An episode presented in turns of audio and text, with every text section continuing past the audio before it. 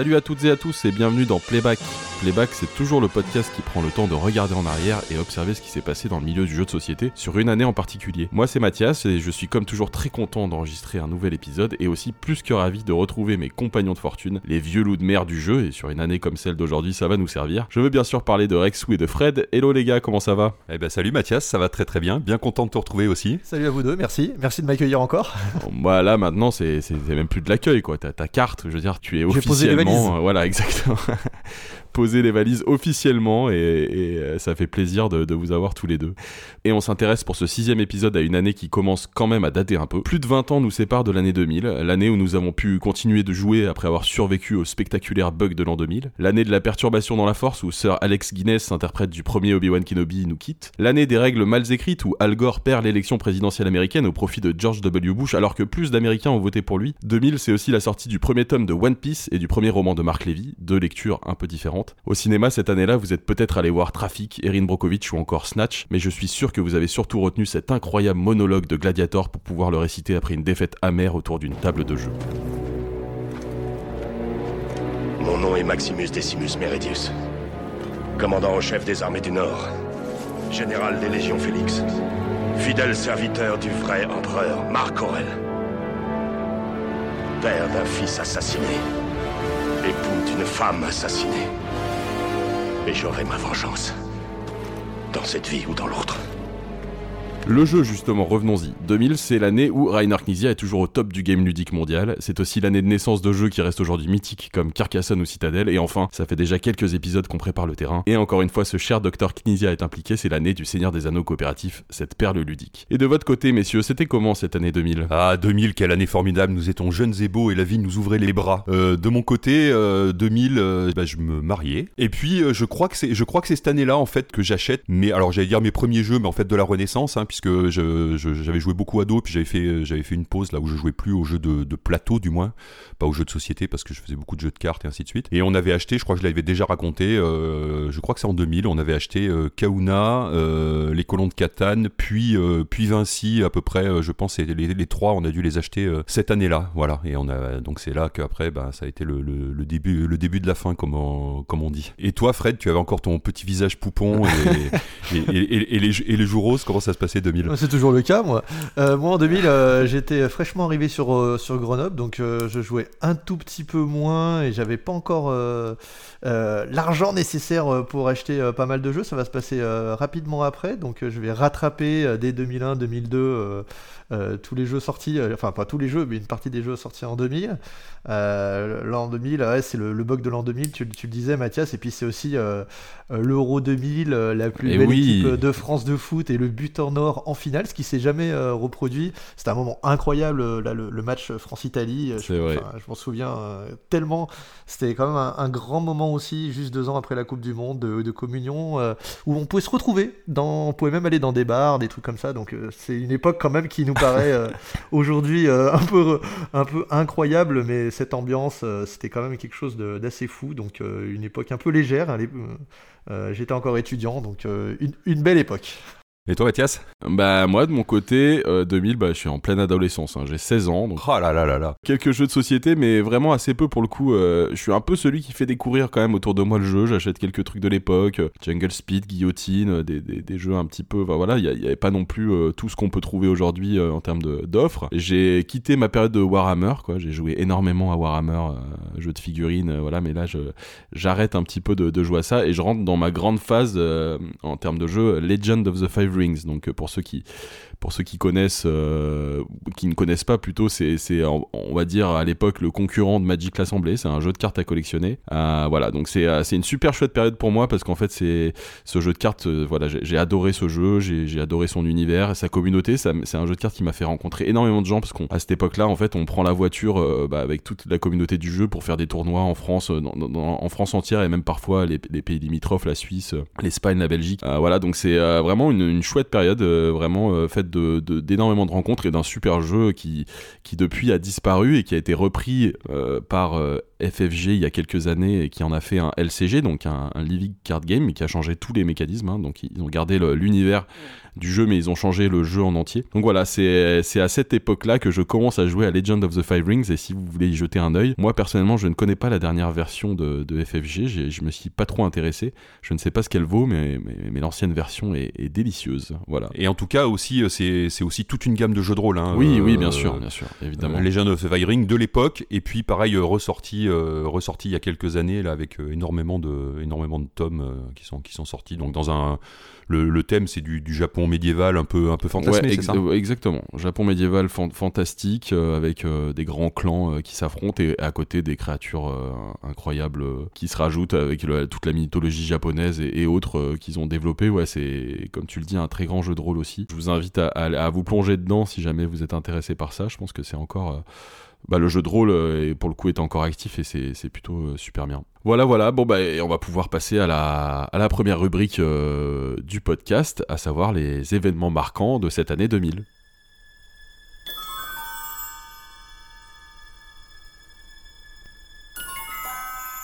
Et on commence tout de suite par euh, bah, quelque chose qui est quand même vraiment euh, une news extrêmement importante, puisque bah, en 2000, euh, en janvier 2000, pour être exact, c'est la création bah, de, de, BGG, de Board Game Geek. Voilà, qui est de, maintenant devenu le site de référence sur le jeu de société, hein, avec une base de données complètement, complètement incroyable. J'avais noté 130 000 jeux, ouais, c'est fou. Ouais, c'est ça, c'est ça. Et le jeu numéro 1, donc on en avait déjà parlé, je crois, qui, qui s'appelle Dimmerer de Karl-Heinz Schmiel. Euh, qui est le, premier jeu créé euh, BGG. Donc à l'époque, c'est un petit site perso. Euh, enfin, ils sont ils sont deux ils sont deux à, créer à créer ce site. maintenant, il y en a plus qu'un qui est qui est qui est actif. Et puis il y a toute une communauté bien sûr de, je sais pas combien il y a d'employés maintenant chez BGG, mais ils doivent être facile 10-15, je pense, qui sont salariés par ce site. Et c'est ouais, c'est un site américain, mais c'est vraiment la référence mondiale. il, il recense quasiment toutes les sorties mondiales du Japon, du Japon, d'Europe, euh, d'Amérique et, d'ailleurs. Et ouais, aujourd'hui, euh, plus de 2 millions d'utilisateurs enregistrés, j'avais vu, donc c'est vrai que c'est colossal. Euh, c'est un site qui est gratuit, hein. on peut contribuer si on a envie financièrement. Je crois qu'il y a un appel aux dons tous les ans. Exactement. Et, et c'est aussi des contributeurs qui, proposent du contenu qui est évidemment modéré, mais c'est pas uniquement l'équipe de BGG qui, qui abonde parce qu'il y aurait trop de travail en fait. C'est une base de données qui est quand même relativement de, de, très, de très grande qualité de très grande qualité parce qu'elle est bien modérée, bien gérée et il y a des grosses équipes qui, qui bossent dessus. Donc c'est voilà, c'est quand même, euh, c'est quand même un, très très très beau boulot sur la data. Et c'est vrai que ça arrive euh, de pas trouver des jeux. Si on cherche des jeux un peu obscurs, euh, français par exemple, un peu anciens, ben on va pas forcément les trouver. Mais pour autant, il y en a quand même un paquet aussi qu'on va qu'on va trouver. Donc ils sont ils sont ouais, vraiment vraiment vraiment très très forts. Et Fred, toi, tu es un consommateur de BGG. Tu, tu l'utilises le site? Moi, je l'utilise oui complètement. Bah, c'est quasiment oui, c'est en termes de, base de données en tout cas quand je, recherche des informations, c'est vraiment la base la plus la plus complète. Et puis il y a également, on peut retrouver pas mal, pas mal d'éléments, de, hein, c'est-à-dire des, des, règles évidemment, mais qui vont être euh, qu'on peut trier par langue, on peut trier euh, si par euh, comme toute bonne base de données dans, dans, tous les sens. C'est très très clairement la plus grosse base de données et la meilleure, et vraiment de très très bonne qualité. Il y a peu de jeux qui sont sortis dans les dernières années qui sont pas référencés chez BG. Un jeu, je pense qu'il faut trouver, il faut chercher pour pouvoir trouver un jeu pas référencé. Donc c'est la base de référence très très clairement. BGG, euh, c'est quand même, euh, pour le coup, pour, je me souviens moi de mon époque de chez Matago, c'est quand même incontournable, bah, vous l'avez dit, sur la base de données, mais quand on est éditeur, effectivement, de créer une fiche sur BGG, c'est un premier réflexe, c'est très important, hein, parce qu'on a parlé de, la base de données, mais c'est une base de, de données, pardon, une base de données euh, notée avec des avis, etc., qui comptent, il y a un classement qui est très observé, il y a une hotness, quand un jeu commence un petit peu à, prendre un peu d'importance, euh, c'est sur BGG que ça se passe. Quoi. Exactement, exactement. Et donc c'est un petit message aussi aux peut-être aux éditeurs débutants ou euh, petits éditeurs. C'est vraiment hyper important, je pense, dans votre, dans votre parcours de création de, de, créer cette fiche sur BGG, parce que ça arrive de temps en temps euh, euh, que des, nouveautés sortent, souvent sur des petits éditeurs ou qui sont pas recensés sur BGG. Je pense que c'est bon après ça, ça, se rajoute hein, dans les dans les semaines qui viennent, mais c'est important de important de le faire parce que c'est bah voilà vous allez avoir tout de suite des, avis, euh, du contenu qui va s'enrichir et, et, en fait si votre jeu est pas recensé sur BGG, bah, c'est un peu triste, mais il existe quasiment pas en fait. et petit parallèle intéressant, on parle de BGG né en janvier 2000, mais en 2000, c'est aussi bah, la création et la naissance de Trick Track. Qui pour le coup est le gros euh, maintenant euh, site de, jeux de société depuis très longtemps euh, en France. Même si en 2000, c'est pas un site de jeux de société, hein, ça, je crois que ça s'appelle euh, Rue d'Orléans et Monsieur Fall, Dr Mops crée ce site pour euh, pour faire parler des, des commerçants euh, d'Orléans. Il va y avoir assez rapidement une petite rubrique ciné et une rubrique jeux de société et puis au fur et à mesure, bah, c'est cette rubrique jeux de société qui va qui va prendre le pas et qui va qui va voilà qui va faire que Trick Track devient le site de référence en France. Là aussi, c'est une, une grosse base de données hein, francophone, exclusivement francophone, mais qui est une vraiment grosse base de données, un gros site, un gros forum. Ça a été euh, pendant très longtemps, dans entre 2000, euh, des années 2000 et 2010, euh, le, site référent, mais il y a bien, bien sûr d'autres sites. Divers et variés, mais notamment le forum référent on va dire, euh, francophone. Et euh, euh, actuellement, il y a d'autres, sites qui, bien sûr, se sont construits et existent à côté, mais en tout cas, en termes de base de données, c'était, dans les années 2000, 2010, le la principale référence, là aussi, de jeux de société, sur en tout cas pour un site en français. Mais t'as raison, Fred, là où c'est important, c'est qu'aujourd'hui, il y a d'autres sites qui sont créés, certes, des médias ludiques ou des, gens qui parlent de jeux, il y en a de plus en plus. Mais Trick Track, ça a été important sur, la, sur fédérer en fait une communauté. Exactement. C'est Trick Track qui a, qui, a, qui a, créé, qui a permis aux jeux de société d'émerger en tant que bah, joueur, de se rencontrer, euh, partager sa passion via le forum. Euh, c'est ça qui a été, euh, qui a été vraiment clé en fait. Complètement à cette époque, Ankou existe encore, euh, un, autre site avec également un forum et, euh, euh, et, une base de données, etc. Donc là, ils vont coexister pendant quelques années, pas, pas des masses, les deux, les deux sites. donc, donc là, on aura pendant ce temps-là deux, sites qui sont plus en avance que d'autres, hein, bien sûr, même s'il existe des, sites, on va dire, personnels ou des blogs euh, mais en termes de, base de données, ce sera ces deux sites. Et puis, du coup, en coup va, disparaître. Du coup, euh, TrickTrack aura, va un petit peu d'hégémonie en termes de base de données euh, françaises pendant les années 2000 à 2010, c'est sûr. Deux petites brèves après pour, en, pour enchaîner, parce qu'effectivement, euh, bah 2000, c'est pas les, les, news, euh, c'est aussi des, des, des, moments où c'est un peu dur de retrouver des news. Hein. On, est obligé de se baser sur des, sur des magazines papier, puisqu'il n'y a pas beaucoup de choses sur, euh, sur Internet. Alors moi, j'ai glané, euh, j'ai glané deux petites news sur de, des comptes rendus des Suns de, de 2000. une qui m'a un peu amusé. Euh, puisqu'on entend parler de, de Matt Leacock, euh, qui, est, bah, qui va être euh, connu énormément à partir de 2008, parce que c'est le créateur de, Pandémie, de Rolls-Royce Edges, qui les deux sortiront en 2008. Et en fait, Matt Leacock eh ben, avait, et je l'ignorais moi, en fait, avait une, une micro-société d'édition personnelle. Donc il a présenté un jeu à Essen en 95. Et en 2000, il est là à Essen aussi pour vendre un, pour vendre un jeu qui s'appelle Lunatic Sloop, qui, a, est apparemment un jeu de, de, de course de, de voiture. Et en fait, j'étais très surpris de voir son nom euh, mentionné dans les, euh, dans les commentaires. En fait, c'était juste un joueur américain, euh, pas encore un auteur à succès, mais voilà, en, 2000, il est vraiment là. Et en fait, il publiera plus de jeux jusqu'en 2008 et, pandémie, quoi.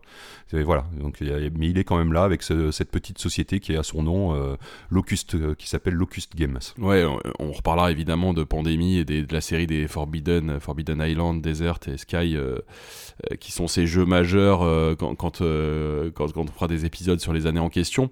mais c'est vrai que c'est intéressant de le voir émerger à ce moment-là.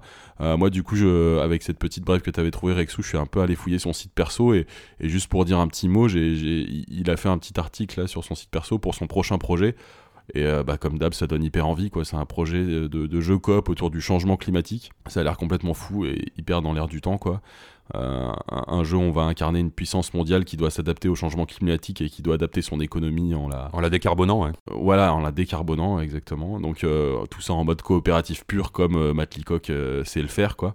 Donc voilà, on a hâte de voir débarquer ce jeu, quoi. Enfin moi en tout cas, c'est toujours très intéressant de suivre le travail de, de Matt Leacock. Et dans les comptes rendus des Suns, bah, un nom qu'on retrouve aussi, donc c'est l'anglais Martin Wallace, qui lui est un habitué des Suns déjà depuis le début des années 90 euh, Martin Wallace, depuis le début des années 90, il va à Essen, euh, donc tous les ans, et il vend euh, un petit jeu. alors quand je dirais, je dis bas de gamme, c'est au niveau du, matériel en tout cas. C'est-à-dire que ça se présente sous forme d'un zip imprimé les, les- les plateaux, les cartes sont imprimés en noir et blanc, donc vous voyez vraiment, euh, c'est du proto, euh, proto, proto, mais voilà, tous les ans, il présente son, il présente son, son petit jeu. Et puis, euh, ben, il va, il va trouver du. Alors, je crois que c'est. J'en avais parlé avec lui. Je crois que c'est Des un. crayons de couleur.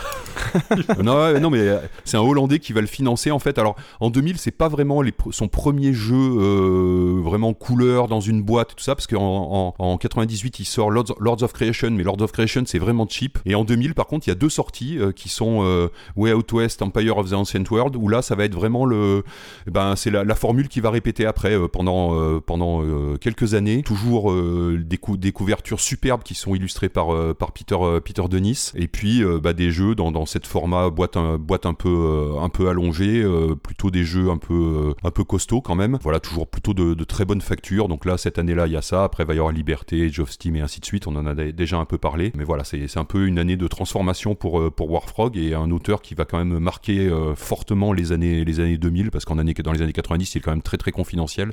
Et dans les années 2000, il va devenir euh, un auteur plutôt plutôt mainstream quoi et sachant que Martin Wallace est toujours actif hein, euh, ces, ces jours-ci mais voilà c'est vraiment là que c'est vraiment là qu'il va exploser avec ses avec ses premiers jeux euh, ses premiers jeux avec dans des boîtes de qualité professionnelle mais c'est vrai que là, il va enchaîner pendant, après, chaque année sur des, des jeux qui sont euh, exceptionnels pendant quelques années. Là, ça va être un- en gros à peu près un jeu par an. Et euh, il, va, il va survoler la, la période euh, du début des années 2000, comme euh, Knizia avait survolé celle la fin des années 90.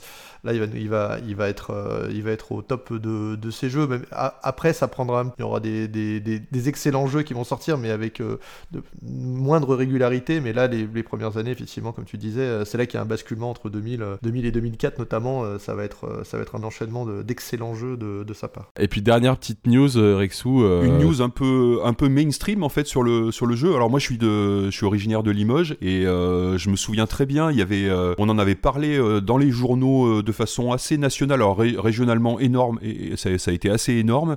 Il y a eu en fait un éleveur euh, du Limousin euh, qui s'appelle Yves Renou euh, qui sort un petit jeu de cartes qui s'appelle Bacad qui est, superbement illustré qui va faire un peu le buzz. Il crée ce jeu de cartes pour sauver une race de, cochons qui s'appelle les, les culs noirs. Alors je suis absolument pas spécialiste, mais c'est une race qui est en voie d'extinction. Euh, à l'époque et qui voilà c'est ce jeu il sort pour euh, pour faire parler de pour faire parler de cette race de cochons et puis un peu de l'agriculture aussi et de, voilà de, de dire on est en train de tout rationaliser il faut quand même pré- préserver des, des espèces. Et ce, ce jeu va avoir un, un très gros retentissement il va il va extrêmement bien se vendre comme bah, de temps en temps c'est un peu les histoires euh, qu'on entend dans le jeu de société où il y a le bah, là c'est le petit là c'est parfait parce que c'est le, petit éleveur euh, du Limousin euh, qui sort un jeu de cartes dans son coin et en fait ça a un retentissement euh, plus ou moins national. Et ben suite à ça euh, Yves Renou il va créer euh, Paille Édition il va éditer euh, quelques, au- quelques autres jeux et puis ça va devenir aussi un éditeur, un distributeur, certes petit distributeur, mais euh, qui va euh, se faire connaître en particulier parce que c'est lui qui va distribuer la première, euh, édition de Dixit. Donc euh, Paille Édition, bah, ça va être voilà son, fer de lance, ça va être Dixit à partir du moment où Libellude, existe en 2010 et bah, Paille et Yves Renou vont continuer à finalement à bosser dans le, milieu du jeu jusqu'à l'année dernière puisque Yves Renou a, pris sa retraite et a vendu sa, sa société de distribution donc qui a, qui a été reprise l'année dernière qui a perdu Dixit malheureusement. Mais ça reste un petit distributeur. Donc euh, voilà quelqu'un qui était parti euh, de l'élevage et qui, qui a fini dans le, dans le jeu de société qui a été un nom, euh, un nom important sur les, sur les 20 dernières années quoi. et puis il faudrait quand même il faut quand même que je cite les, illustratrices. Donc c'est Valérie Michaud et Marie-Lou Dada parce que bah, ça aussi fait partie du, du succès du jeu là avec ces cochons qui sont, qui sont vraiment splendides.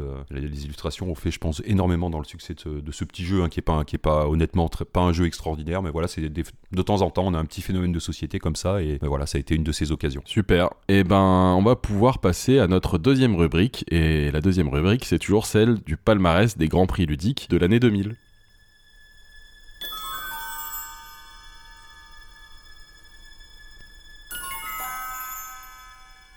Et on commence euh, comme d'habitude par euh, le Spiel le Grand Prix allemand. euh, et en 2000, le gagnant du Spiel c'est Torres de Wolfgang Kramer et Michael Kisling, dont on a déjà beaucoup parlé ici, ces deux auteurs. Torres, moi personnellement, je n'y ai jamais joué, donc euh, je vous laisse la parole, messieurs. Bah, Torres, euh, c'est euh, le cinquième Spiel des euh, gagné par Wolfgang Kramer, Ah oui, ok. qui a une carrière d'auteur absolument incroyable, hein, qui est donc, on l'a déjà dit, mais qui commence au milieu des années 70 et il sort encore des jeux aujourd'hui. C'est complètement fou. Il est ouais. plus tout à fait tout à fait jeune, mais là, à ce moment-là, c'est vraiment sa grande, euh, c'est bah, comme Rainer Knizia, dont on parlera encore beaucoup. C'est encore, euh, c'est sa très très grande euh, période. hein. Il avait gagné avec El Grande euh, quelques années avant. Il avait gagné avec Tikal euh, deux ans avant, euh, El Grande trois ans avant. Et donc son co-auteur, Michael Kisling, bah, qui gagne son, son deuxième Spiel des Jahres à l'époque, et puis qui va le gagner bah, beaucoup plus tard.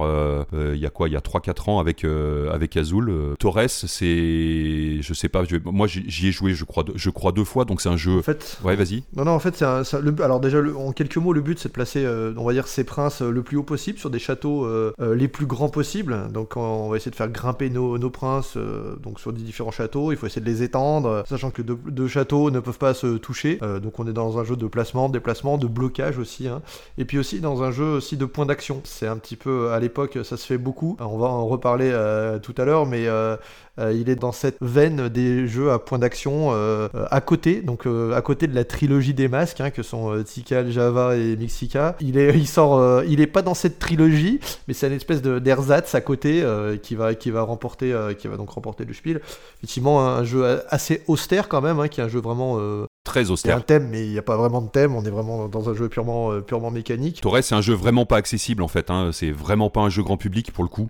Parce que c'est bon, les règles sont déjà un petit peu compliquées et puis surtout c'est un jeu prise de tête, il faut le dire quoi. C'est un truc où on passe son, son temps à être concentré euh, à fond et ça, ça va être pour les Spiel des Jahres, finalement un, un- un très très faible succès. Effectivement, à partir de là, va vraiment y avoir une réorientation du, du prix euh, sur des jeux quand même beaucoup plus accessibles. Qui est, à mon avis, d'ailleurs, une, une, une réorientation bienvenue parce que Torres, euh, aussi bon jeu que ça puisse être, c'est pas un bel objet de promotion du jeu de société. C'est vraiment trop, euh, trop compliqué, trop austère. euh, et ça va bien changer dès l'année d'après avec, euh, avec Carcassonne, évidemment, qui va être un ambassadeur euh, au-delà des espérances du jury, je pense. Bah, effectivement, mais c'est pas un tournant qui est pris par le Spiel des Jahres, hein, c'est carrément un- une épingle qui est prise, hein, parce qu'on passe de, El Grande, euh, Torres, Tikal, etc., qui sont des jeux euh, assez longs, euh, alors un peu moins Torres, mais euh, qui sont euh, assez techniques, etc., à, à une orientation grand public. C'est vraiment un, un changement euh, fondamental qui est pris dans l'histoire du prix et qui va être maintenu par contre. Après pour le coup il y aura plus de enfin on va rester à peu près euh, sur ce niveau de gamme même s'il y a bien une année ou deux où,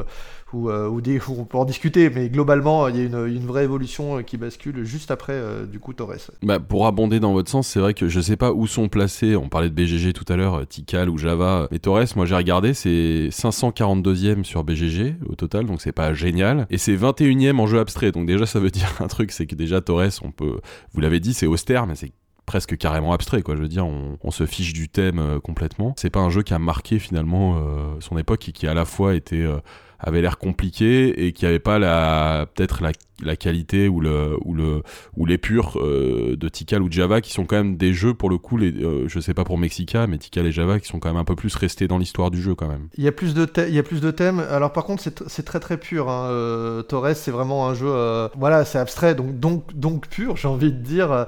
Mais euh, mais par contre c'est vrai que bah, ça fait moins voyager et rêver que, que Tikal par exemple. Et comme tu disais Rixou aussi hein, sur Kramer qui gagne pour la troisième de suite le Spiel des Jahres ça aussi c'est quand même euh, quand on, se dit là en 2021 est-ce que quelqu'un est capable de gagner trois ans de suite euh, le le prix principal du Spiel, euh, enfin le Spiel on va dire, euh, c'est quand même assez, euh, incroyable à l'époque. Et, bizarrement, eh ben, effectivement, le, jeu qui va rester et qui va euh, peut-être beaucoup plus que Torres, euh, qui va faire sa vie et qui est encore un immense succès aujourd'hui, ben, euh, Cocorico, hein, il, est, euh, français, puisque les deux autres finalistes, hein, à cette époque, on a, trois finalistes. Donc il y a Carolus Magnus, euh, d'un auteur italien qui s'appelle Léo, Colovini, dont on reparlera un peu, un tout à l'heure. Et puis ben, le, gros, gros, gros succès euh, critique, puis en termes de vente, hein, c'est euh, c'est Citadel de, Bruno Feduti, qui à l'époque fait énormément parler de lui. Alors moi j'étais pas encore euh, branché à fond dans le milieu du jeu, mais on peut imaginer que et ça aurait peut-être dû être le, gagnant logique en fait puisqu'il est beaucoup plus accessible c'est un jeu vraiment très grand public euh, magnifiquement illustré euh, par des gens par des gens très doués alors il y, a- plusieurs illustrateurs dont euh, la couverture à l'époque est faite par euh, Florence Magnin qui fait euh, qui fait des, illustrations très féeriques qui a illustré des, jeux de rôle qui est connu un peu un peu pour ça. Dans les illustrateurs on a Julien Delval et au design graphique on a Cyril Dojan qui vont faire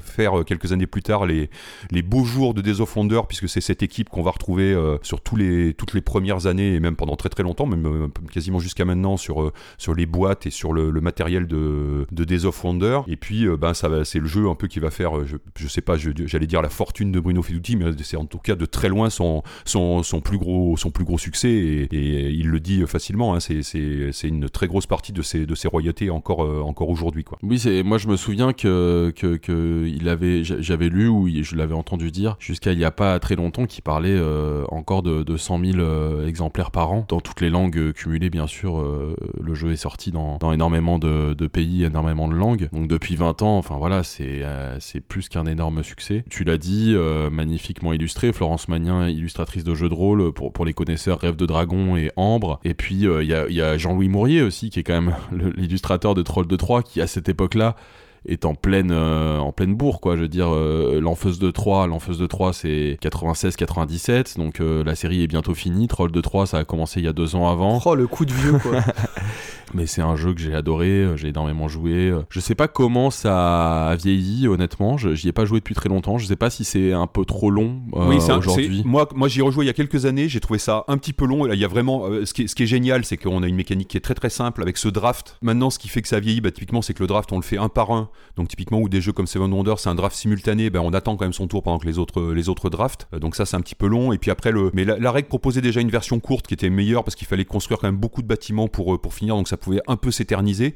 Mais pour le coup, euh, la mécanique de draft, de savoir, bah, je prends tel personnage parce que lui je pense qu'il a pris ça, et on a quand même des infos partielles, donc on peut deviner des trucs. Et les, les, les personnages qui, l'interaction entre les personnages était vraiment vraiment super bien parce qu'ils sont pas équilibrés. Il y en a qu'on a beaucoup plus intérêt à prendre parce sont ils sont plus forts, mais du coup, on a plus de chances de se faire euh, attaquer par les, deux personnages un peu méchants, euh, le voleur, l'assassin. Euh, donc c'était c'est vraiment des super sensations de jeu. Je pense c'est un jeu qui tient aujourd'hui. On peut présenter à des gens qui découvrent un peu le jeu de société. C'est encore un très bon ambassadeur, quoi. Je rejoins. J'ai joué il y, a, pas très longtemps, je pense l'an dernier, et j'ai rejoué l'an dernier et je me suis, j'ai eu les mêmes impressions. C'est-à-dire que sur la, durée de partie et l'intensité de la partie, c'est il y a quelques temps morts, on va dire. Même si la mécanique elle-même, elle, marche parfaitement. Ça couine un peu aussi parce qu'il peut y avoir un peu de. On peut se faire euh, squeezer plusieurs, fois, plusieurs tours de suite, et, ce qui n'est pas un problème euh, concrètement, hein, mais, mais, effectivement, comme il y a des temps morts en plus, si tu te fais squeezer deux, deux tours de suite, par exemple, ça peut, tu peux vraiment un peu t'ennuyer pendant, pendant 20 minutes. Ça, c'est des, des, éléments. Euh, enfin, il est pas joué. Enfin, il est plus vraiment recommandé, par exemple, à 6 joueurs. Ça paraît, ça paraît vraiment une partie qui est trop longue si on fait en 12 bâtiments, 6 joueurs, etc. mais par contre, c'est hyper robuste comme mécanique de jeu. il se murmure que donc pourquoi il a pas gagné cette année-là? Il se murmure, mais alors est-ce que c'est la réalité de, l'époque, euh, que c'était parce que justement un des personnages c'était l'assassin. Bon, les Allemands, euh, ils sont vraiment en termes de culture, hein, euh, vraiment pas portés sur les jeux guerriers et alors maintenant, je pense que ça serait moins un problème qu'il y ait un assassin dans le, dans le jeu, mais à l'époque, il s'est murmuré que c'était ça qui avait fait qu'on pouvait pas conseiller aux familles un jeu où il y avait bon un voleur, je pense que ça serait peut-être passé, mais un assassin, ça, ça passait, ça passait vraiment plus quoi. Et, mais mais l'histoire, l'histoire a fait que ben, le, gros succès des, trois finalistes, c'est quand même lui, hein. c'est quand même lui, et c'est le jeu emblématique de, Bruno Fiduti. Et on peut pas évoquer Citadel sans, sans parler de Ferrater, qui est un jeu de Marcel André Casasola Merkel. Euh, moi, j'y ai pas joué, Verator, mais c'est, tu, tu, on le disait en préparant l'émission, c'est un jeu que Bruno Feduti cite comme euh, son inspiration euh, dans la règle du jeu, quoi. C'est vraiment quelque chose qui l'a marqué. Oui, parce que c'était un jeu. Alors moi, j'ai joué, joué il y a très très très très longtemps, mais voilà, il y avait ce principe de, choix de personnage en fait, hein, et, de se dire on peut être dans un clan ou dans l'autre, et on savait pas, voilà, on savait pas dans, de quel côté tu étais. À chaque tour, tu pouvais changer, voilà, et ça changeait un peu les équilibres du jeu, et ça a été une inspiration, mais qui a été dûment, dûment euh, cité par, euh, par Bruno pour Citadel. Et, pour le coup, les jeux, le jeu est bien meilleur. Euh, honnêtement, Citadel est vraiment bien meilleur que, que Oui, il est, il meilleur et puis il, apporte des éléments. C'est que là où Ferrator se joue uniquement à 3 ou 4, Citadel peut se jouer jusqu'à enfin, il y a, y a jusqu'à 6, jusqu'à 6 ou voire 7, enfin, si, on, tire un peu. Et du coup, du coup ça, va changer aussi pas mal, pas mal bah, les possibilités de sortie. Ferrator, c'était une toute petite boîte, vraiment une, une micro-boîte. là où on va savoir ça va être une sortie euh, pour euh, Citadel qui est dans, une, dans un format euh, un peu long qui se faisait bien à l'époque, donc ça va lui donner peut-être plus de visibilité tout simplement. je suis pas sûr que Ferreter ait, ait déjà été traduit en français. Enfin, non, je crois pas. pas non, Ferreter, Meuterer qui étaient deux jeux un peu qui se sont suivis là, je pense que ça n'a jamais été traduit. J'ai jamais vu de boîte française, effectivement. Ouais. Citadel, c'est aussi l'occasion de parler rapidement de Multisim. Juste dire que Citadel, quand c'est sorti, donc c'est publié chez Multisim, ça sera ensuite publié chez Millennium, puis Edge. Euh, donc, et puis euh, aujourd'hui, je pense que le jeu existe toujours et il doit être publié par FFG, je pense. Et Multisim, c'est une, boîte qui est fondée entre autres par, un monsieur qui s'appelle Frédéric Veil, dont on a déjà parlé ici, euh, qui, est très porté sur le jeu de rôle, puisque la, la, première chose que Multisim fera, c'est un jeu de rôle qui s'appelle Nephilim, qui est un jeu de rôle très connu. Et Multisim va ensuite euh, surfer sur le grand développement du jeu vidéo. Ils vont développer Multisim Interactive. Euh, des, guides aussi de jeux vidéo, Arcana Press dont on a parlé qui, reprendra un moment Cassius Belli et le magazine, donc euh, toujours ce lien jeu vidéo, jeu de rôle, un petit peu de jeu de société.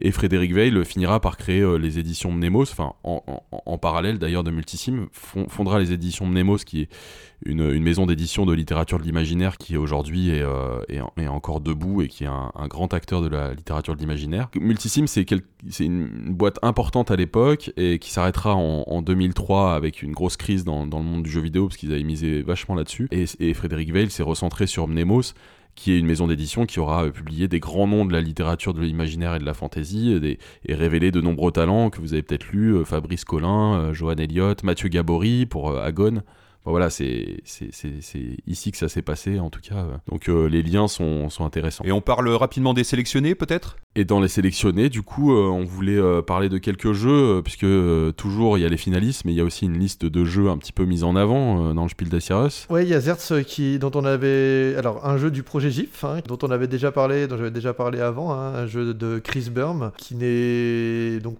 pas dans les, dans les trois finalistes, mais qui est un jeu euh, au matériel euh, à la fois encore une fois magnifique, euh, avec des billes de trois couleurs qu'on doit positionner sur le plateau, sur, sur un plateau, alors non, sur une espèce de, de, plateau qu'on construit avec, je sais même pas comment dire, des cylindres, hein, des, des, appuis, et qui on va devoir euh, les positionner pour les capturer, pour capturer des billes, soit des blanches, euh, soit des grises, soit des noires, qui sont pas dans le même, euh, dans le même nombre, en même quantité, et on capture comme aux dames, et en même temps qu'on joue, le, plateau se réduit. Donc à chaque fois qu'on rajoute des billes, on enlève en fait des possibilités de, pause. Un jeu unique qui existe, voilà, qui, comme seul Chris Burns sait les faire. c'est toujours à tester, toujours à essayer.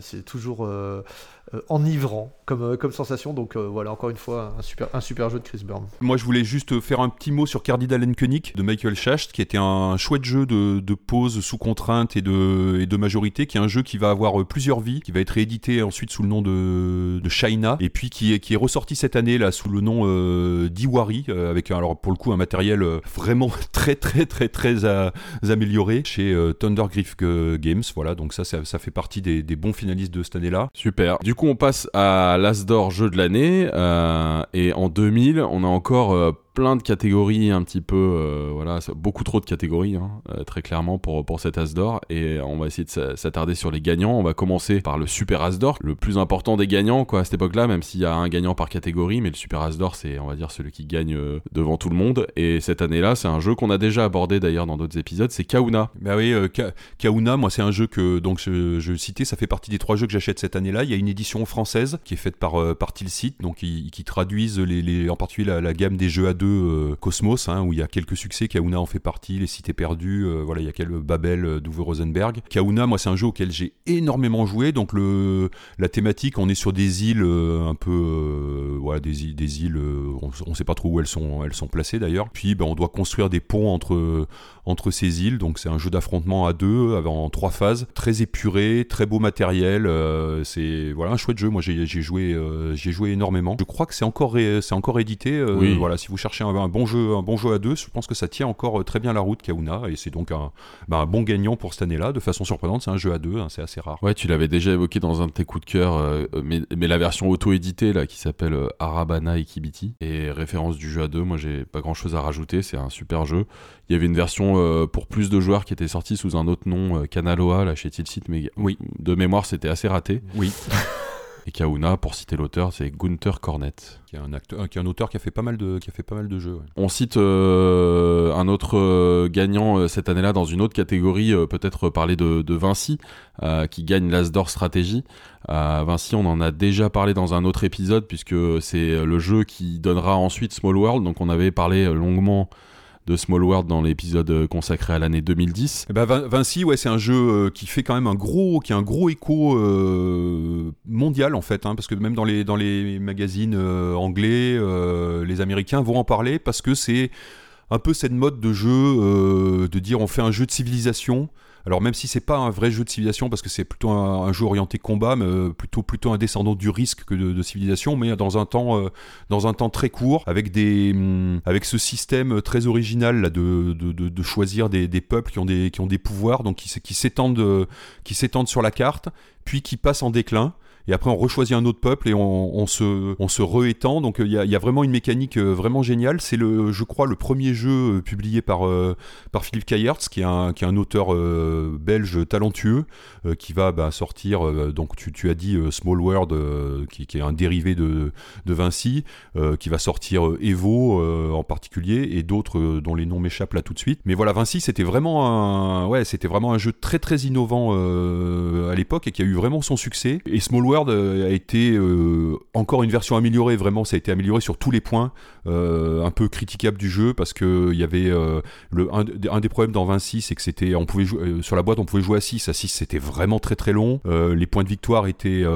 étaient visibles et donc bah, tout le monde tapait sur le leader et ça avait un peu du mal à, un peu du mal à se finir. Là, pour le coup, Small World a corrigé ça, fait un nombre de tours fixe, voilà, des concours, des, des, combats un petit peu plus aléatoires sur le dernier, parce qu'il y a un dé pour la dernière zone que vous, que vous conquérez. Les illustrations sont aussi plus jolies, mais voilà, c'est Vinci, c'était vraiment un, un gros choc pour l'époque et qui a été salué euh, à plein d'endroits. On en reparlera euh, aussi euh, sur le, le Deutscher Spielepreis et, et l'Asdor Stratégie avait bien, bien vu le truc euh, cette année-là. Quoi. Ouais. Et ben, on va passer maintenant au deuxième prix, donc c'est le Deutsche Spielepreis. Donc là, qui est euh, lui pas un, pas un prix de jury, mais un prix de, de vote de lecteurs, euh, de lecteurs de revues en fait de, de jeux de société euh, allemands à l'époque. Et cette année-là, bah, les gagnants, c'est quand même voilà, on retrouve des jeux plutôt plutôt plutôt costauds. Et en premier lieu, en première position, Taj Mahal.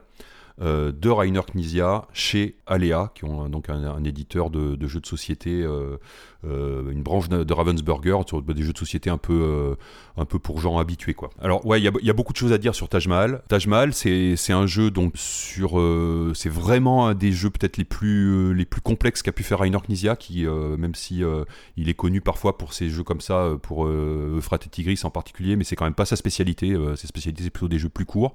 Donc là, c'est sur un label, euh, effectivement, qui est plutôt euh, orienté euh, jeu complexe. C'est vraiment un super jeu. Alors, pour le coup, euh, pareil, un pas grand public, où on doit euh, gérer sa main. On va avoir euh, un plateau, alors je crois qu'il y, y a 12 emplacements, où il va y avoir des combats euh, successifs.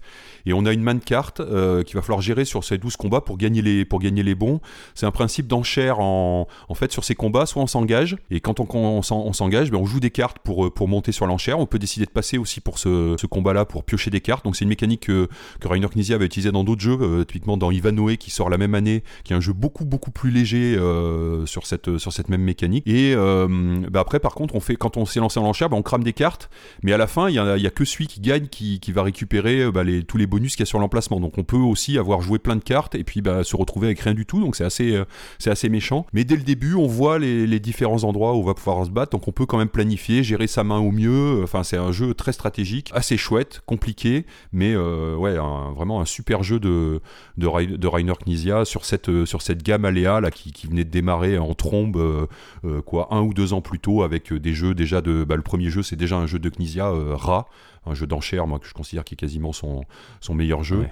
Euh, un de ses, en tout cas, un de ses tout meilleurs jeux. Voilà, et, et là, bah, cette année-là, va y avoir Taj Mahal et celui qu'on va retrouver en troisième position, les, les Princes de Florence. Toi, t'as, des, t'as un mot à dire sur Taj Mahal, Fred? Bah oui, c'est un, c'est un très bon jeu d'enchères, de bluff, effectivement. Euh, euh, L'intérêt aussi, c'est que quand on se retire d'un d'un- d'une enchère, c'est qu'on peut quand même gagner des, on peut quand même euh, avoir un peu d'influence euh, sur le coup. Donc ça veut dire qu'on perd pas tout tout, et c'est assez fin. Faut bien timer le moment où on va se retirer de l'enchère pour pas tout perdre, et en même temps pas laisser toutes, toutes ses forces dans, dans la bataille de cette, de ces 12 lieux qu'on va visiter successivement dans le jeu. Un, vrai gros jeu avec un, un chouette matos à l'époque. Ouais. Taj Mahal premier, euh, second du, du DSP cette année Torres dont on a parlé gagnant du Spiel des Jahres. Troisième, bah, tu viens de le citer, euh, on va, on va s'y attarder un tout petit peu. Euh, Les Princes de Florence euh, de Wolfgang Kramer et Richard Ulrich qui, qui sort cette année-là, qui sera réédité en 2007 chez Istari. Bah, moi, j'adore Les Princes de Florence. je, me lance, je commence. J'en ai un énorme souvenir en fait, j'en ai un très très bon souvenir. Dans ma tête, je me dis toujours que c'est un de mes jeux préférés, mais ça fait longtemps que j'y ai pas joué. Pour en avoir récemment discuté avec des amis que je ne nommerai pas ici, ils m'ont dit T'es fou, ça a tellement mal vieilli, c'est vraiment pas terrible. Mais euh, je veux pas gâcher ce souvenir quoi. Bon, en, réalité, faudrait que j'y rejoue à l'occasion pour, pour voir ce que ça vaut. Vous, vous, euh, vous en gardez un bon souvenir? Vous y avez joué récemment peut-être? Je sais pas. Alors moi, j'y ai pas joué depuis très très longtemps, mais je suis comme toi. Je suis persuadé qu'en fait, je prendrai encore énormément de plaisir à jouer au Prince de Florence. Donc les Princes de Florence, hein, euh, tu as cité les, auteurs. Donc on, a dit premier du DSP, ben, Taj Mahal, c'est un jeu édité par Alea. Second, c'est un jeu euh, bah, signé par Wolfgang Kramer. Et le troisième, bah, c'est la combinaison. Hein. Euh, c'est un jeu signé par Wolfgang Kramer édité chez, chez Alea. C'est là qu'on voit que Wolfgang Kramer était. voilà, là, moi, moi, je considère que c'est même son, son, meilleur jeu. Avec Richard Ulrich, qui est un, jeu, un, auteur moi, que je connais pas, mais qui je crois qu'il a fait que des jeux en co-autorat avec Wolfgang Kramer, qui a jamais fait sortie de, de jeu tout seul. Et Les Princes de Florence, c'est vraiment un jeu auquel j'ai beaucoup joué, que j'adore, qui est euh, très très contraint. Euh, c'est-à-dire qu'on a euh, exactement 7 tours de jeu et dans chaque tour de jeu, ben, on va avoir une action euh, une enchère qu'on va gagner exactement, plus euh, je crois deux actions après derrière, ou une ou deux, je me souviens plus. On a 14 actions en 7 tours et il n'y a aucun moyen d'avoir une de plus.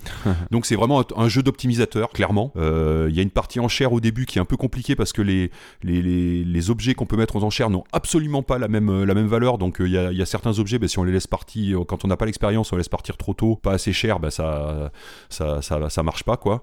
la difficulté à construire des bâtiments augmente au fur et à mesure, à réaliser des œuvres augmente au fur et à mesure de, la partie, donc il faut pouvoir planifier dès le début quasiment ce qu'on va faire euh, sur les derniers tours, parce que sinon ben, on fait des derniers tours, on peut absolument plus rien faire.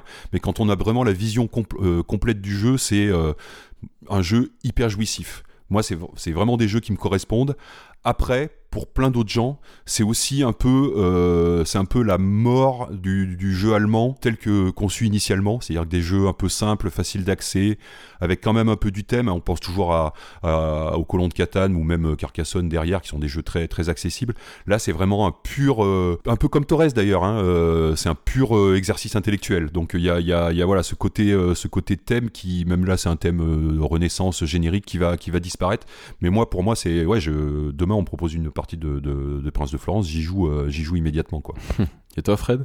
J'y avais joué, j'y ai rejoué il y a quelques années plutôt, euh, il y a peut-être 2-3 ans. Une seule partie qui m'avait paru euh, effectivement un peu, un peu longuette, enfin longuette, pas, pas, pas prenante. Pourtant, j'en gardais un bon souvenir. Donc, je, il, est possible que les mécanismes, enfin, que c'est vieilli un petit peu sur le, tour de jeu. Euh, mais, euh, bon, je, sinon, j'en gardais un bon souvenir à l'époque, euh, mais je suis pas sûr que j'aurais envie d'y rejouer aujourd'hui pour le coup. Il y avait pour rappel, c'est ce jeu où il y avait espèce de, des espèces de pentaminos là, à mettre pour positionner les bâtiments euh, qu'on ne pourra plus bouger euh, ensuite et qui vont vite nous faire mal au crâne euh, un peu progressivement. Donc bon, c'est en tout cas c'est un, immense succès à l'époque et c'est tout à fait légitime de le retrouver dans les, dans les nommés du, DSP. Presque étonnant de le voir entre guillemets que à la troisième place cette année-là du DSP.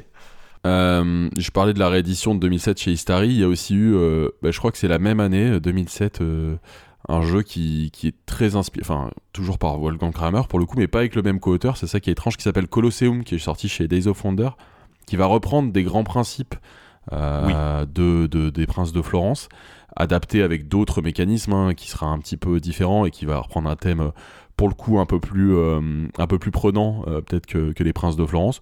Moi, je garde aussi un, bon souvenir de, Colosseum, euh, mais, mais voilà, c'est ce qui est étrange, c'est qu'effectivement, c'est signé Wolfgang Kramer et une autre personne, alors que pour le coup, c'est quand même très proche des, Princes de Florence.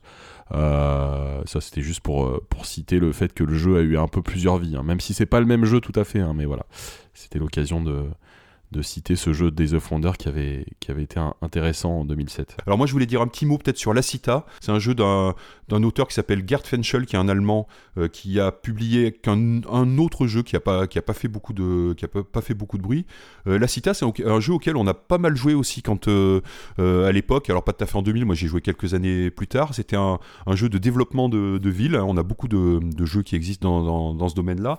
Donc on partait avec notre ville dans, dans notre coin, on, on créait des nouveaux bâtiments Et puis quand les villes devenaient un peu les proches les unes des autres, un peu un peu façon Tigre-Euphrate, ben, quand il y a confrontation, en fait, il y avait des ben, la ville la plus attractive en fait commençait à attirer les attirer les, les citoyens des, des villes des villes qui étaient un peu moins attractives autour, et donc c'était un peu c'était un peu méchant quoi. et j'ai un très très bon souvenir de la Cita. je me souviens qu'il fallait pas y jouer à trop nombreux parce que sinon c'était vraiment trop long, mais je, je, crois que j'ai encore ma boîte et c'est pareil, c'est un jeu auquel je rejouerai avec plaisir, que vous pouvez, euh, si vous le trouvez pour pas trop cher euh, dans un coin, euh, vous pouvez vous laisser tenter parce que c'est un jeu très, très original avec des mécanismes de, mémoire qui, ont peut-être pas si mal vieilli. Quoi. À noter également que dans le DSP, les trois premiers, donc Taj Mahal, Torres et les Princes de Florence, si on s'intéresse un tout petit peu aux illustrateurs, bah, le premier, Taj Mahal, c'est illustré par Franz Winkel. Le deuxième, pareil. Le troisième, pareil. Il est l'illustrateur des trois, des trois premiers. Plus, on, plus, on peut rajouter Cardinal euh, euh, etc. Donc, euh, bon, il est, il, est au-dessus à ce moment-là. Là aussi, il est, il est absolument partout à ce moment-là, clairement. Et peut-être moi l'autre jeu dont je voulais parler, c'était euh, Morganland en version anglaise euh, Aladdin's Dragon, qui est un jeu de, de Richard euh, de Richard Breeze, donc qui est, qui est un auteur anglais euh, qui a fait bah, beaucoup de. Il est connu pour les jeux qui sont la série des Key, donc ça commence c'est Keytedral, Keytown, Key, ah oui, Keyflower et ainsi de suite. Et ce Morganland là avait été repris euh, donc en. Alors je crois que c'est, il était sorti euh, sous un key quelque chose, je crois Keyton auparavant, et repris donc par l'éditeur euh, allemand dont on a déjà parlé, Hansim Gluck, grand éditeur aussi de, jeux, allemands, hein, qui va être l'éditeur de Carcassonne l'année suivante. illustré par Doris Mataos, donc autre illustratrice dont on a déjà parlé avec Franz Winkel, c'est sûrement les deux grands illustrateurs allemands de, de, l'époque. Et Aladdin's Dragon, c'est un jeu qui peut jouer en deux versions, donc il y a une version un peu brute et une version un peu plus chaotique avec des cartes euh, à effet. Euh, moi, j'ai pas beaucoup joué avec, j'ai pas beaucoup joué avec les cartes, mais la, version brute, c'était un jeu d'enchères avec des hum, enchères cachées, c'est-à-dire qu'on plaçait des pions un peu façon euh, façon enchère cachée, bluff. Donc on, plaçait plusieurs pions. Donc je pouvais avoir un pion peut-être de valeur, alors je me souviens plus des valeurs précises, mais 3, 4, 5, 1, 2, 3, 4, 5 peut-être. Et ben voilà, je plaçais mon 1 face cachée, mais les autres savaient pas que c'était un 1. Je mettais ça ici, et puis après on révélait et on déroulait toutes les cases une par une, un peu sur la façon de la route de, de Kélus, pour savoir qui c'est qui avait gagné les enchères. En fonction de ce qu'on avait gagné, ben on, on gagnait euh, soit des gemmes, soit de, le droit de faire des actions sur des cases suivantes. C'est euh, un jeu pareil. Euh, alors moi où j'ai rejoué, alors la dernière fois que j'ai rejoué, c'est bien il y a bien il y a 10 ans, mais j'avais pris énormément de plaisir, énormément de plaisir à y jouer. C'était, c'était vraiment super chouette. Ouais, moi je j'ai pas de souvenir précis de Morganland. Petite précision sur Carcassonne, parce qu'on le cite depuis le début de, de cet épisode. c'est bien un jeu qui sort en 2001, mais on n'en parle pas parce qu'il est partout en 2001, dans tous les prix, dans tous les machins. Donc on on a pris aussi la décision d'en reparler quand on fera de 2001 mais, euh, mais Carcassonne, c'est bien euh, l'année 2000. On passe au prix suivant du coup? Euh, Oui, bah en fait, pas de Trick Track d'or, pas de dernier prix. Puisqu'il a été créé l'année d'après, en 2001. Donc, donc pas de palmarès cette année-là. Parce que, parce que Trick Track, comme on l'a dit, n'était pas encore un, site complètement orienté jeux de société cette année-là. Ouais. Et du coup, ça nous amène bah, tranquillement vers la troisième rubrique de cet épisode, la rubrique du premier jeu de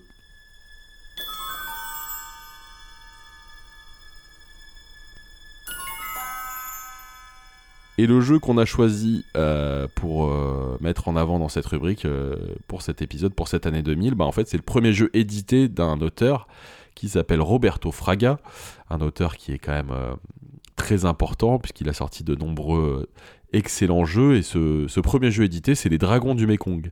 Alors les Dragons du Mekong, ça sort euh, chez Jeux des cartes. Il me semble que il a gagné un prix à Boulogne-Billancourt euh, l'année d'avant. Et il y aura une réédition euh, du jeu par Matago en 2012 sous le nom de River Dragons, qui est réillustré pour, pour, cette version par, par Pierrot. Et en fait, aujourd'hui, River Dragons, c'est toujours un, une nouvelle version qui est, toujours une référence, je pense, du jeu familial dans les boutiques SP, je pense. Euh, pour revenir un peu sur le principe des dragons du Mekong, c'est un jeu de programmation dans lequel il faut faire traverser son personnage de l'autre côté de la rivière et on va programmer 5 actions par tour pour avancer son pion, son personnage, mais aussi pour avancer, il faut préparer son chemin et comme c'est pour enjamber une rivière, il faut poser des pierres, il faut poser des planches de différentes tailles. Alors il faut estimer si on peut poser la, la planche à cet endroit-là pour qu'elle tombe bien sur les pierres, etc. Donc c'est assez assez fun. C'est c'est un jeu où on peut aussi euh, contrer ses adversaires en leur annulant euh, au bon moment des actions qui vont tout perturber, évidemment, euh, faire que le, personnage des adversaires va tomber à l'eau et qu'on doit tout recommencer. C'est plutôt rapide, c'est assez malin, c'est plutôt très joli.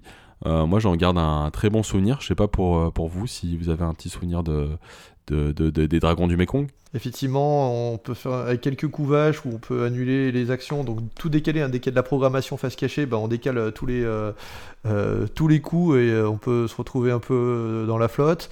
Euh, donc ça couine un tout petit peu, mais c'est vraiment super, euh, super sympa, super mignon. C'est, euh, ça se joue vraiment bien. Le, le, jeu originel de 2000 a été illustré effectivement par Cyril Saint-Blanca, qui, était, qui a fait donc ce jeu, puis qui avait fait aussi Vinci, justement, dont on parlait tout à l'heure, ah de, Philippe Keyarts. effectivement, sur la réédition, c'est, Pierrot euh, au pinceau.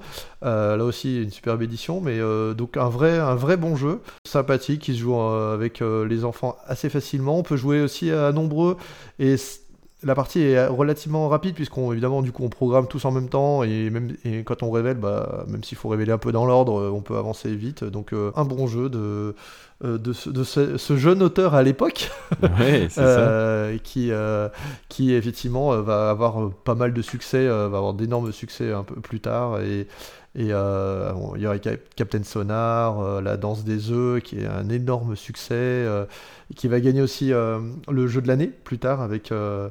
avec ce qui sera réédité comme Pingo Pingo à l'époque c'était Squad 7 donc pas mal pas mal d'éléments de, de gros de grosses sorties plus tard euh, pour Roberto Fraga et, euh, et, un très bon jeu qui sera donc réédité, euh, réédité et qui le méritait.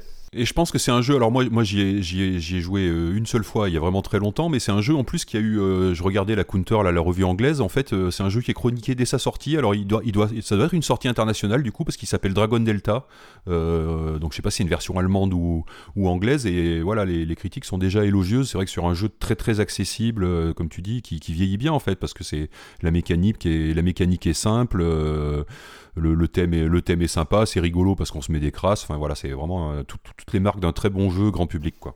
Ouais, ça a, bien, ça très bien vieilli. Euh, ça, c'est, tu, fais bien de le noter, c'est que ça, marche encore très bien. C'est, euh, même si on se fait un peu pourrir ses actions, bah, c'est, pas très grave parce que ça se joue assez vite.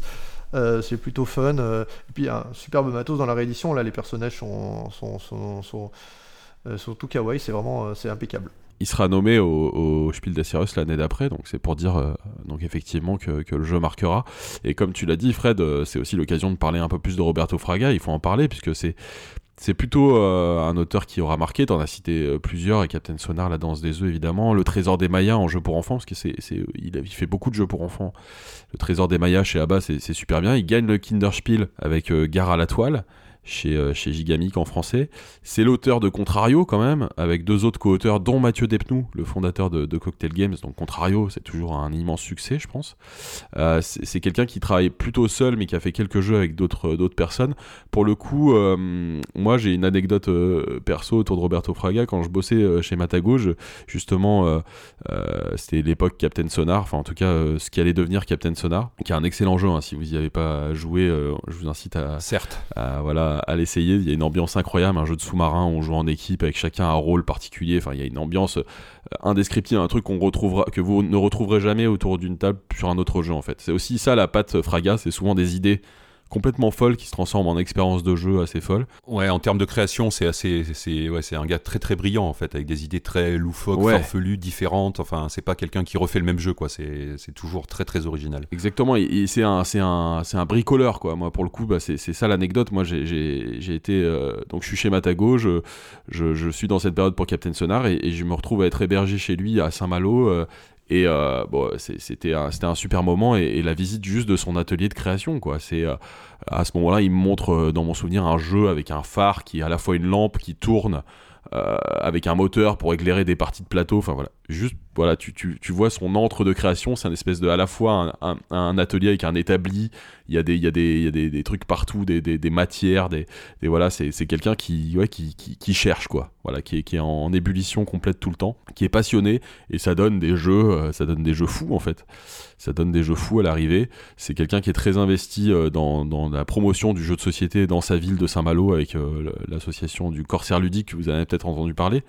Euh, voilà, donc c'est un, grand monsieur du jeu, Roberto Fraga, et qui continue de sortir des choses encore aujourd'hui, et, souvent des choses incroyables. Donc chapeau à lui. Bah, c'est toujours, toujours différent, en tout cas, c'est toujours à côté, à, côté dans le bon sens du terme. C'est pas à côté de la plaque, mais c'est à côté de, du mainstream, mais c'est du coup toujours faut toujours jeter un œil sur, sur, ce qu'il fait, ouais, tout à fait. Carrément. Bon bah voilà, et bah, on, peut passer à notre dernière rubrique, qui est souvent la rubrique la plus, la plus longue, puisqu'on se lâche, on, parle dans cette quatrième et dernière rubrique des, des jeux de, de, l'année qui nous ont marqué. Donc c'est parti pour les jeux de l'année 2000 qui nous ont marqué.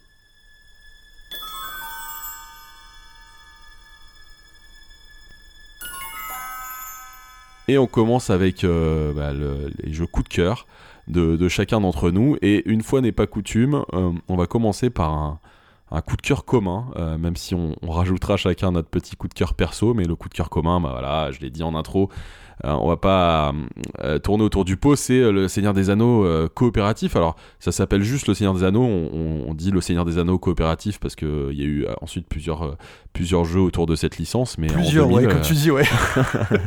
donc, de Rainer Knizia. Donc, donc voilà, c'est un jeu complètement incroyable, quoi. Un jeu où on va revivre l'aventure des personnages du roman, enfin des, des 4 ou 5 hobbits pour être précis. Et voilà, c'est, euh, je vous laisse, je vous laisse en, dire deux mots. Bah, à l'époque, c'est une, enfin, il me semble que c'est une grosse claque. Hein. On est dans un jeu donc euh, purement coopératif, comme tu le dis. Euh, c'est pas forcément euh, encore hyper. Enfin, même si aujourd'hui c'est un peu la tarte à la crème. à l'époque, c'est quand même un tout petit peu en avance. On est par exemple 5 ans avant la, sortie des Chevaliers de la Table Ronde pour situer. Même si les Chevaliers vont apporter plein de plein de nouvelles choses aussi, le félon, etc. Puis c'est un jeu qui a mis du temps à sortir. Mais on est quand même très en amont, très en amont par rapport à, à, la grande vague des jeux des jeux coopératif. Euh, concrètement, c'est le, le, plus gros succès commercial de Knizia, hein, évidemment en raison de la licence aussi, hein, bien sûr. Il était même vendu chez Carrefour, etc. Ça devait être, ça devait être une catastrophe parce que c'est un jeu qui est, qui est pas si, pas si simple. Hein, c'est pas à côté de, de Paint Ton Poney, euh, ça doit pas être, c'est pas tout à fait la même, euh, la même, le même acabit en termes de jeu. Il est illustré par John Ho de manière voilà magnifique et je me souviens surtout de l'ébullition qu'il y avait à l'époque avec la traduction des règles avancées, les guides stratégiques. On retrouve encore d'ailleurs Rexou, sur ton site, euh, cette traduction des règles avancées que tu avais hébergé, euh, enfin ton site avait hébergé, avais, dans lequel tu avais participé. Bah En fait, parce que les, en fait, tout, tout simplement, le, le, jeu a été édité, il y a eu plusieurs éditeurs, mais l'éditeur c'était Hasbro, hein, donc euh, c'était vraiment normalement du jeu très très très mainstream, et effectivement, tu as raison de le, dire, moi je l'avais acheté au, au Géant Casino, et la version Hasbro, en fait, les règles sont catastrophiques. Et donc euh, Dave Farkart, qui était le développeur principal du jeu, qui bossait, qui était un playtester de, de Knizia, avait fait, donc il avait un espèce de site euh, vraiment dégueulasse, hein, où il y avait que du texte, pas une seule image, mais il avait fait une, une version étendue des règles en fait qui permet de qui permettait de jouer correctement avec le jeu. Et on s'était associé, bah, tu vois, par les forums de Trick Track, on en parlait avec euh, avec quatre autres, je crois qu'on était cinq au total. On s'était partagé le boulot pour traduire ce truc et faire ce. C'était pas pas vraiment pas un guide stratégique, c'était vraiment un guide de dire, ben voilà, voilà ce qu'on doit faire avec telle, carte, voilà comment elle s'utilise, juste pour clarifier les règles. Et ça, ça a été un très gros boulot et effectivement qui a été, euh, très très téléchargé sur mon site. Non, mais c'était cette époque, cette ébullition, on va se mettre, va ensemble, bah, justement, on va, coopérer pour, euh, traduire euh, ce document qui est indispensable si vous voulez, si vous voulez jouer à ce jeu.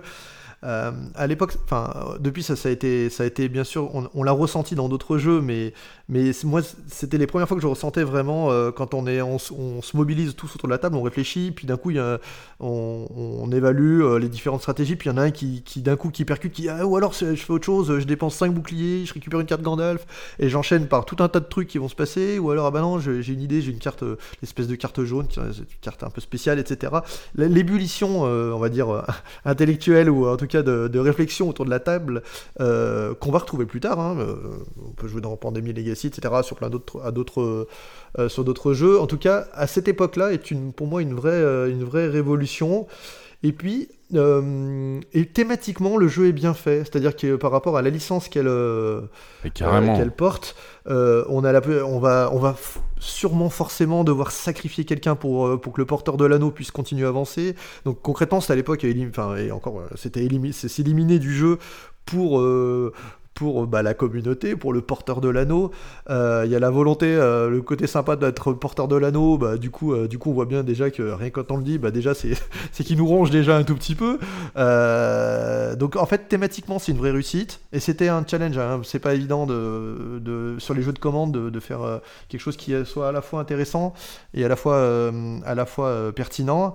Et puis, euh, ouais, donc vraiment, globalement, il y a des, des, petits, des petits concepts tout simples, mais euh, qui, qui, donnent de la vraie valeur au jeu, comme par exemple la possibilité de sauter des plateaux, la possibilité de dire, bah, soit les, le groupe se réunit pour donner, euh, pour donner, euh, pour, euh, voilà, pour donner pas mal d'éléments au jeu, etc., pour pouvoir avancer. Soit c'est un joueur qui prend tout dans la tête, mais il en prend un petit peu moins. Mais, mais par contre, c'est un joueur qui se sacrifie.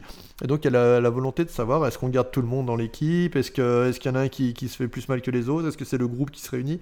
Et tous ces petits mécanismes qui sont là dès le départ, hein, parce qu'il y aura des extensions, font, font de ce jeu un jeu qui, à mon avis, était très en avance sur, sur son temps. Euh, à l'époque. Ouais, ouais, c'est narratif, c'est très proche du, livre, euh, c'est vraiment hyper immersif, euh, comme tu l'as dit. On, retrouve tous les grands moments à travers les plateaux que tu parcours du livre. le gouffre de Helm, l'antre d'Arachne, tous les moments de pause aussi sont retranscrits dans le jeu par justement des moments plus calmes où on peut prendre un peu plus son temps, etc. C'est un jeu qui se bonifie avec le nombre de parties, puisque plus on y joue, mieux, plus on est préparé à ce qui va se passer, donc meilleur on est. Euh, il y a eu des extensions qui, ont, qui sont incroyables jusqu'à l'extension euh, qui, amène un joueur qui va jouer Sauron euh, contre les autres, voilà, plus tard, etc. C'est, moi, c'est des tonnes de parties et que des excellents souvenirs, quoi. C'est John O, vous l'avez cité, c'est magnifique en plus. Voilà. Alors attention, moi j'ai racheté il y a pas si longtemps que ça la version de Edge là qui est récente dans une boîte qui est plus petite, mais du coup tous les plateaux sont plus petits. Euh, et comme il y a plein de textes, du coup, c'est vachement moins agréable. Moi, je vous conseille euh, d'essayer de trouver en occasion, si c'est pas trop cher, la, la version de, bah, de Hasbro ou de Tilsit à l'époque qui avait fait la de Tilsit. Non, de Tilsit, de Tilsit qui est mieux parce que celle d'Hasbro et celle d'Hasbro en français était vraiment pitoyable quoi. En termes de traduction, c'était pas bien quoi. Et celle d'Edge est vraiment petite. Je suis d'accord avec toi. J'avais racheté celle-ci, qui était une une erreur parce que moi j'avais le jeu en allemand à l'époque et j'avais racheté la, version Edge et elle est effectivement. Euh, c'est assez décevant cette version d'Edge. Euh, mais j'ai vu qu'il y avait une version Deluxe anniversaire là qui se préparait. Donc euh, moi je suis dans les starting blocks là, j'essaie oh de. Oh je pense que je vais craquer. Il y en avait une à l'époque. Hein. Déjà quand c'était sorti, il y avait eu une il y avait eu une version Deluxe qui était sortie avec un anneau euh, en métal à l'intérieur de la boîte. Je vais je vais rajouter ma petite pierre à, votre édifice hein, sur puisque pour dire pour moi c'est le c'est le plus grand design de, de Rainer Knizia. Je trouve c'est brillantissime. C'est-à-dire que c'est un, un jeu de commande, puisque les, les, les films allaient sortir en 2001 on lui dit, ben voilà, il va falloir faire un jeu. Il cherche un, c'est quoi le plus grand auteur euh, de jeux de société à l'époque? Ben, C'est Rainer Knizia. Ils vont le chercher. Je pense c'est les, les, possesseurs de la, de la licence hein, qui font, ils font un jeu de commande un an à l'avance pour dire, ben voilà, il faut, il faut sortir un jeu sur le, sur le Seigneur des Anneaux. Ils vont chercher John O, qui a déjà fait beaucoup d'illustrations, qui est un, article, un, artiste brillantissime. Et les plateaux qui sont incroyables. Ben, il y a celui du combat contre le Balrog, là, qui est, enfin, je sais pas, moi je l'ai encore, je encore dans les yeux, c'est incroyable. Et Rainer Knizia, euh, quand tu dis, ben c'était pas la mode du jeu coopératif, il existait quelques jeux coopératifs parce que la première version par exemple de Arkham Horror, Horror Arkham existait déjà et a dû sortir euh, fin des années 80 je crois de mémoire. Mais c'était c'était faiblard quoi. Et là le, rien que le fait de se dire en année en, 2000 aujourd'hui bah, c'est les jeux coopératifs. Il y en a un jeu sur trois quasiment qui est un jeu coopératif. Mais ça n'existait pas. Donc le, gars on lui dit bah faites-nous un jeu de licence. Euh, donc bah il pourrait faire un truc tout couillon où on lance des dés on avance sur un plateau enfin un jeu de loi quoi. Et bah non Là, ça va pas du tout être ça. Ça va être de dire non, il faut retranscrire l'aventure. Les gens peuvent, les, joueurs peuvent pas jouer en compétitif, même si on sent bien que c'est pas dans l'air du temps, parce que dans la règle, il prévoit qu'on puisse jouer en compétitif, mais en fait, le jeu peut pas fonctionner comme ça. Euh, et de se dire, bah voilà, non, on va avoir un, jeu, on est en coopératif, on reprend toutes les étapes, c'est très narratif. Et Knizia a été beaucoup critiqué pour dire on a des jeux sans thème. Bah là, pour le coup, euh, non, on est à fond dans le truc, quoi.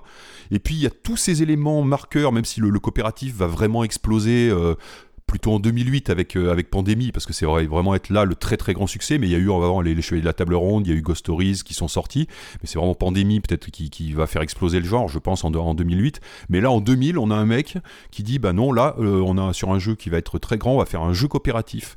Euh, chacun et il y a tous les marqueurs qu'on va retrouver. C'est-à-dire que les, chacun prend un hobby, mais chacun a un petit pouvoir euh, à lui. Donc il faut optimiser son pouvoir. Euh, Il y, a, il y a une pression absolument permanente sur, le, sur les joueurs. C'est-à-dire que tous les tours, ben, on pioche le truc avec l'événement qui se passe, on pioche dans un sac. En plus, le tactilement, ça marche. À dire ah bah non, c'est pas ça, on veut pas. Et Sauron qui avance vers les hobbies. euh, on progresse sur ces plateaux.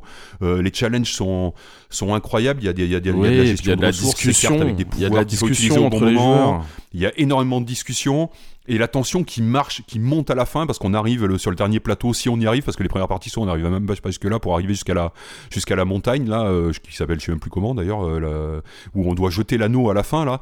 Et les, derniers les derniers pas, on ressent vraiment ce poids, ce poids de de de, de Frodon qui peut plus avancer parce que c'est de plus en plus dur. Les derniers pas, ils coûtent, ils coûtent, ils coûtent et puis euh, et ben des fois on arrive et on jette on jette l'anneau. Et, c'est un jeu en plus où il y a une progression qui est dure au début. Il y a vraiment une progression. euh, quand on rejoue, ben, on connaît un peu mieux ce qui va se passer, donc on, on progresse. À tel point que moi, quand j'y ai rejoué les dernières fois, ben, en fait. Sur le jeu de base, je pense que je peux Ouais. plus perdre. Enfin, là peut-être parce que j'ai pas joué depuis longtemps, mais en fait, au final, tu le trouves facile, alors qu'au début, tu sais que t'en as chié. Et du coup, bah, il y a une première extension qui rajoute deux plateaux supplémentaires avec des ennemis en plus, qui est en fait peut-être la version complète du jeu. C'est-à-dire que c'est le jeu de base plus cette première extension où on a l'expérience euh, vraiment complète et la deuxième extension, tu l'as dit, euh, qui rajoute un joueur euh, Sauron qui joue un peu le, le rôle du méchant. Moi, je la trouve un peu un peu moins bien, mais c'est un jeu euh, en termes de game design, il a tout inventé. Tous les jeux coopératifs sont là-dedans, la tension elle est là. Enfin, pour moi, c'est absolument incroyable. Et c'est un jeu qui a eu ouais, énormément de retentissement, vous l'avez dit. Et en particulier, il y avait bah, dans le, le fanzine qui existait à l'époque en France, euh, édité par Fred Bizet, qui s'appelait euh, euh, Jeux en boîte. Il y avait eu une série de trois articles par deux, par deux joueurs belges qui s'appelaient Thomas Provost et, Cédric Comon, qui, avaient, qui vont créer quelques années plus tard, quelques années plus tard euh, Repos Production. Euh, et ils avaient fait, euh, bah, je sais pas, un guide stratégique sur peut-être il y a eu, je sais pas, trois fois quatre pages pour expliquer comment fallait faire. Il y avait la technique, la technique du rush pour pour essayer de pour essayer de battre de battre Sauron. Donc voilà, c'est et, et Knizia d'ailleurs avait repris ses, je sais pas s'ils sont encore, mais sur son site ils avaient il avait repris ses articles en français sur ce sur ce jeu là. En fait, tu as, tu as raison de dire, c'est que il y, a- y a le coopératif pendant le jeu, il y a le coopératif euh, au- à côté, tu vois, y a ce que le- le- les traductions de règles qui se sont mises, les articles stratégiques euh, sur euh, les différentes possibilités.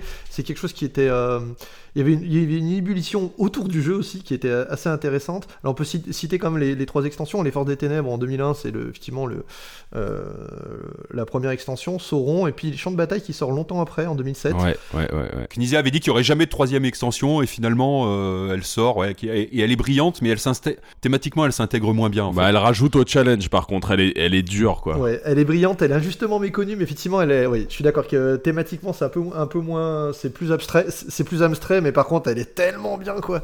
Mais elle est, par contre, elle, est un peu plus abstraite, on va dire, hein, puisque là, on se déplace, euh, ça, donne moins, moins corps euh, au jeu, mais. euh, mais là aussi, évidemment qu'ils se combinent, hein, les, les, extensions se, peuvent se, se combiner entre elles. Un jeu, un jeu brillant en avance, pour moi. Ouais. Et puis, et puis j'y pense un petit peu parce que je pense que ça se faisait pas trop, mais comme c'était un jeu Hasbro, il y avait aussi des petites figurines. Donc il y avait euh, une figurine par Hobbit plus la petite figurine qui représentait Sauron, et c'était pas si courant effectivement euh, Ouais. en 2000 de d'avoir euh, d'avoir des petites figurines plastiques dedans. Peut-être aussi euh, avoir euh, les premières euh, discussions dans des forums sur euh, des alors comment dire sur la musique à mettre euh, pour accompagner un jeu de société. Mais c'est vrai. Mais euh, bah alors bien sûr, on peut ça existait avant. hein, la, mu- la musique n'a pas été créée avec le Seigneur des Anneaux, mais mais globalement les, les échanges sur euh, quels sont les bons euh, les les bonnes les, les bonnes musiques, les bonnes tracks, j'allais dire, euh, à mettre euh, pendant, pendant une partie. Évidemment, là, ça va s'imposer, euh, ça va s'imposer, mais c'est là aussi que va apparaître dans ces discussions, je- j'ai l'impression, ces échanges concernant le- l'habillement autour du jeu, parce que c'est un, c'était, ça peut être vécu comme une sorte de, une soirée un peu, un peu événement. Non mais il nous restait quelques jeux à aborder, mais en fait on va s'arrêter là. Moi je vais, je vais couper là et puis je vais aller jouer au, au Seigneur des Anneaux coopératif. du coup, euh, ça trop envie là. C'est vraiment super. euh, je, je vous invite tous à, mettre la main sur une boîte et à essayer ça. euh, et là où Rexou vous a dit que c'était facile au début, euh, fuyez pauvre fou, vous allez en chier au début, mais, mais c'est bon. on, on passe peut-être au coup de cœur perso. Fred, euh, t'en as un euh, que tu voulais partager? Alors oui, bah, pour changer un peu, euh, c'est un jeu d'un auteur, d'un auteur dont on vient de parler, Rainer Knizia. Moi, le jeu dont je voudrais parler, c'est Die Kaufleute von Amsterdam, les marchands d'Amsterdam, on va dire. Bien que je pense que la version France, une version française n'ait jamais existé, si je ne dis pas de bêtises.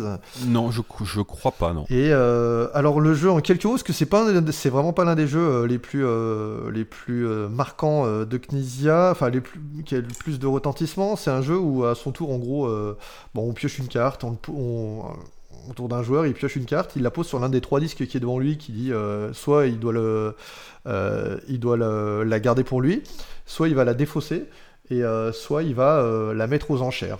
Et donc c'est un jeu d'enchères et le but c'est en gros un jeu de, de placement aussi hein, sur, euh, sur le, la- dans la ville d'Amsterdam où, les- où la ville est divisée en quartiers, donc un jeu de, euh, de majorité. Et puis on va pouvoir aussi, il y a le reste du monde qui est représenté, on va pouvoir envoyer des, des- des- des- dans les colonies, etc. Donc un jeu de...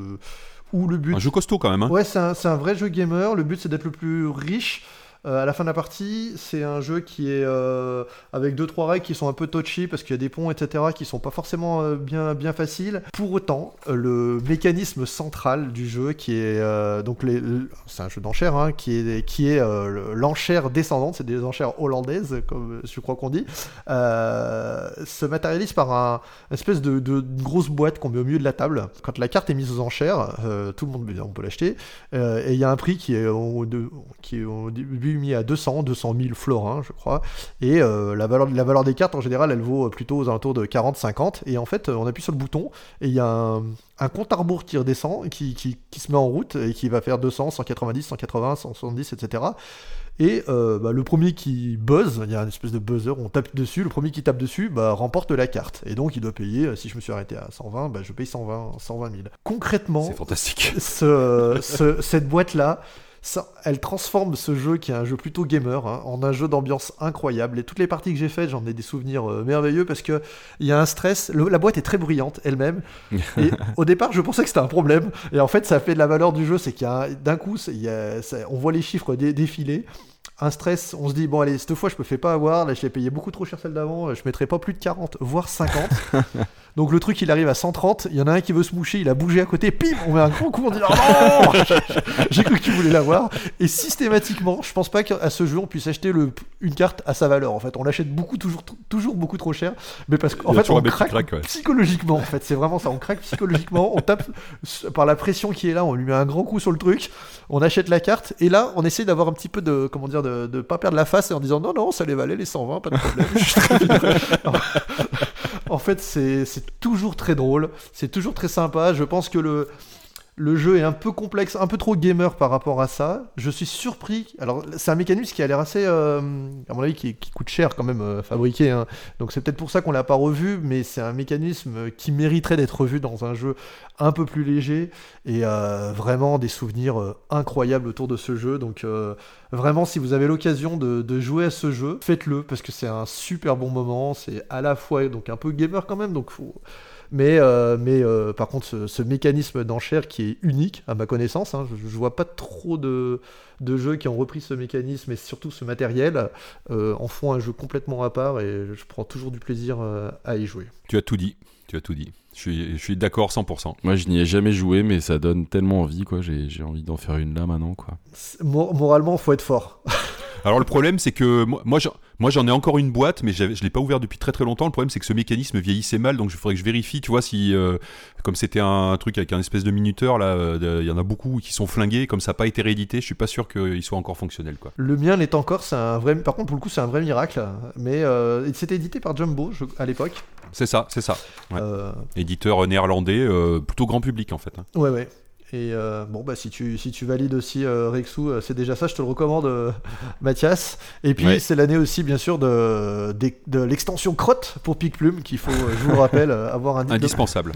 est indispensable pour jouer à Pic Plume. Pas de crotte, pas de Pic Plume. Eh oui. bah oui parce que les, du coup les poules marchent dans les crottes quoi et ça fait toute la ça fait toute la différence évidemment le caca bonifie on le sait Tout, les trois quarts des jeux. Tout monde dans la vie. Et toi, Rexou Alors mon coup de cœur à moi, euh, c'est un jeu extrêmement grand public. Je pense qu'on parlera euh, peut-être jamais d'un jeu aussi grand public que ça euh, dans, l'émission. Et c'est Blocus. qui est un auteur français, Bernard Ta- Tavitian. Alors moi que je connais pas, mais du coup je pense que c'est quelqu'un qui a une histoire incroyable à raconter.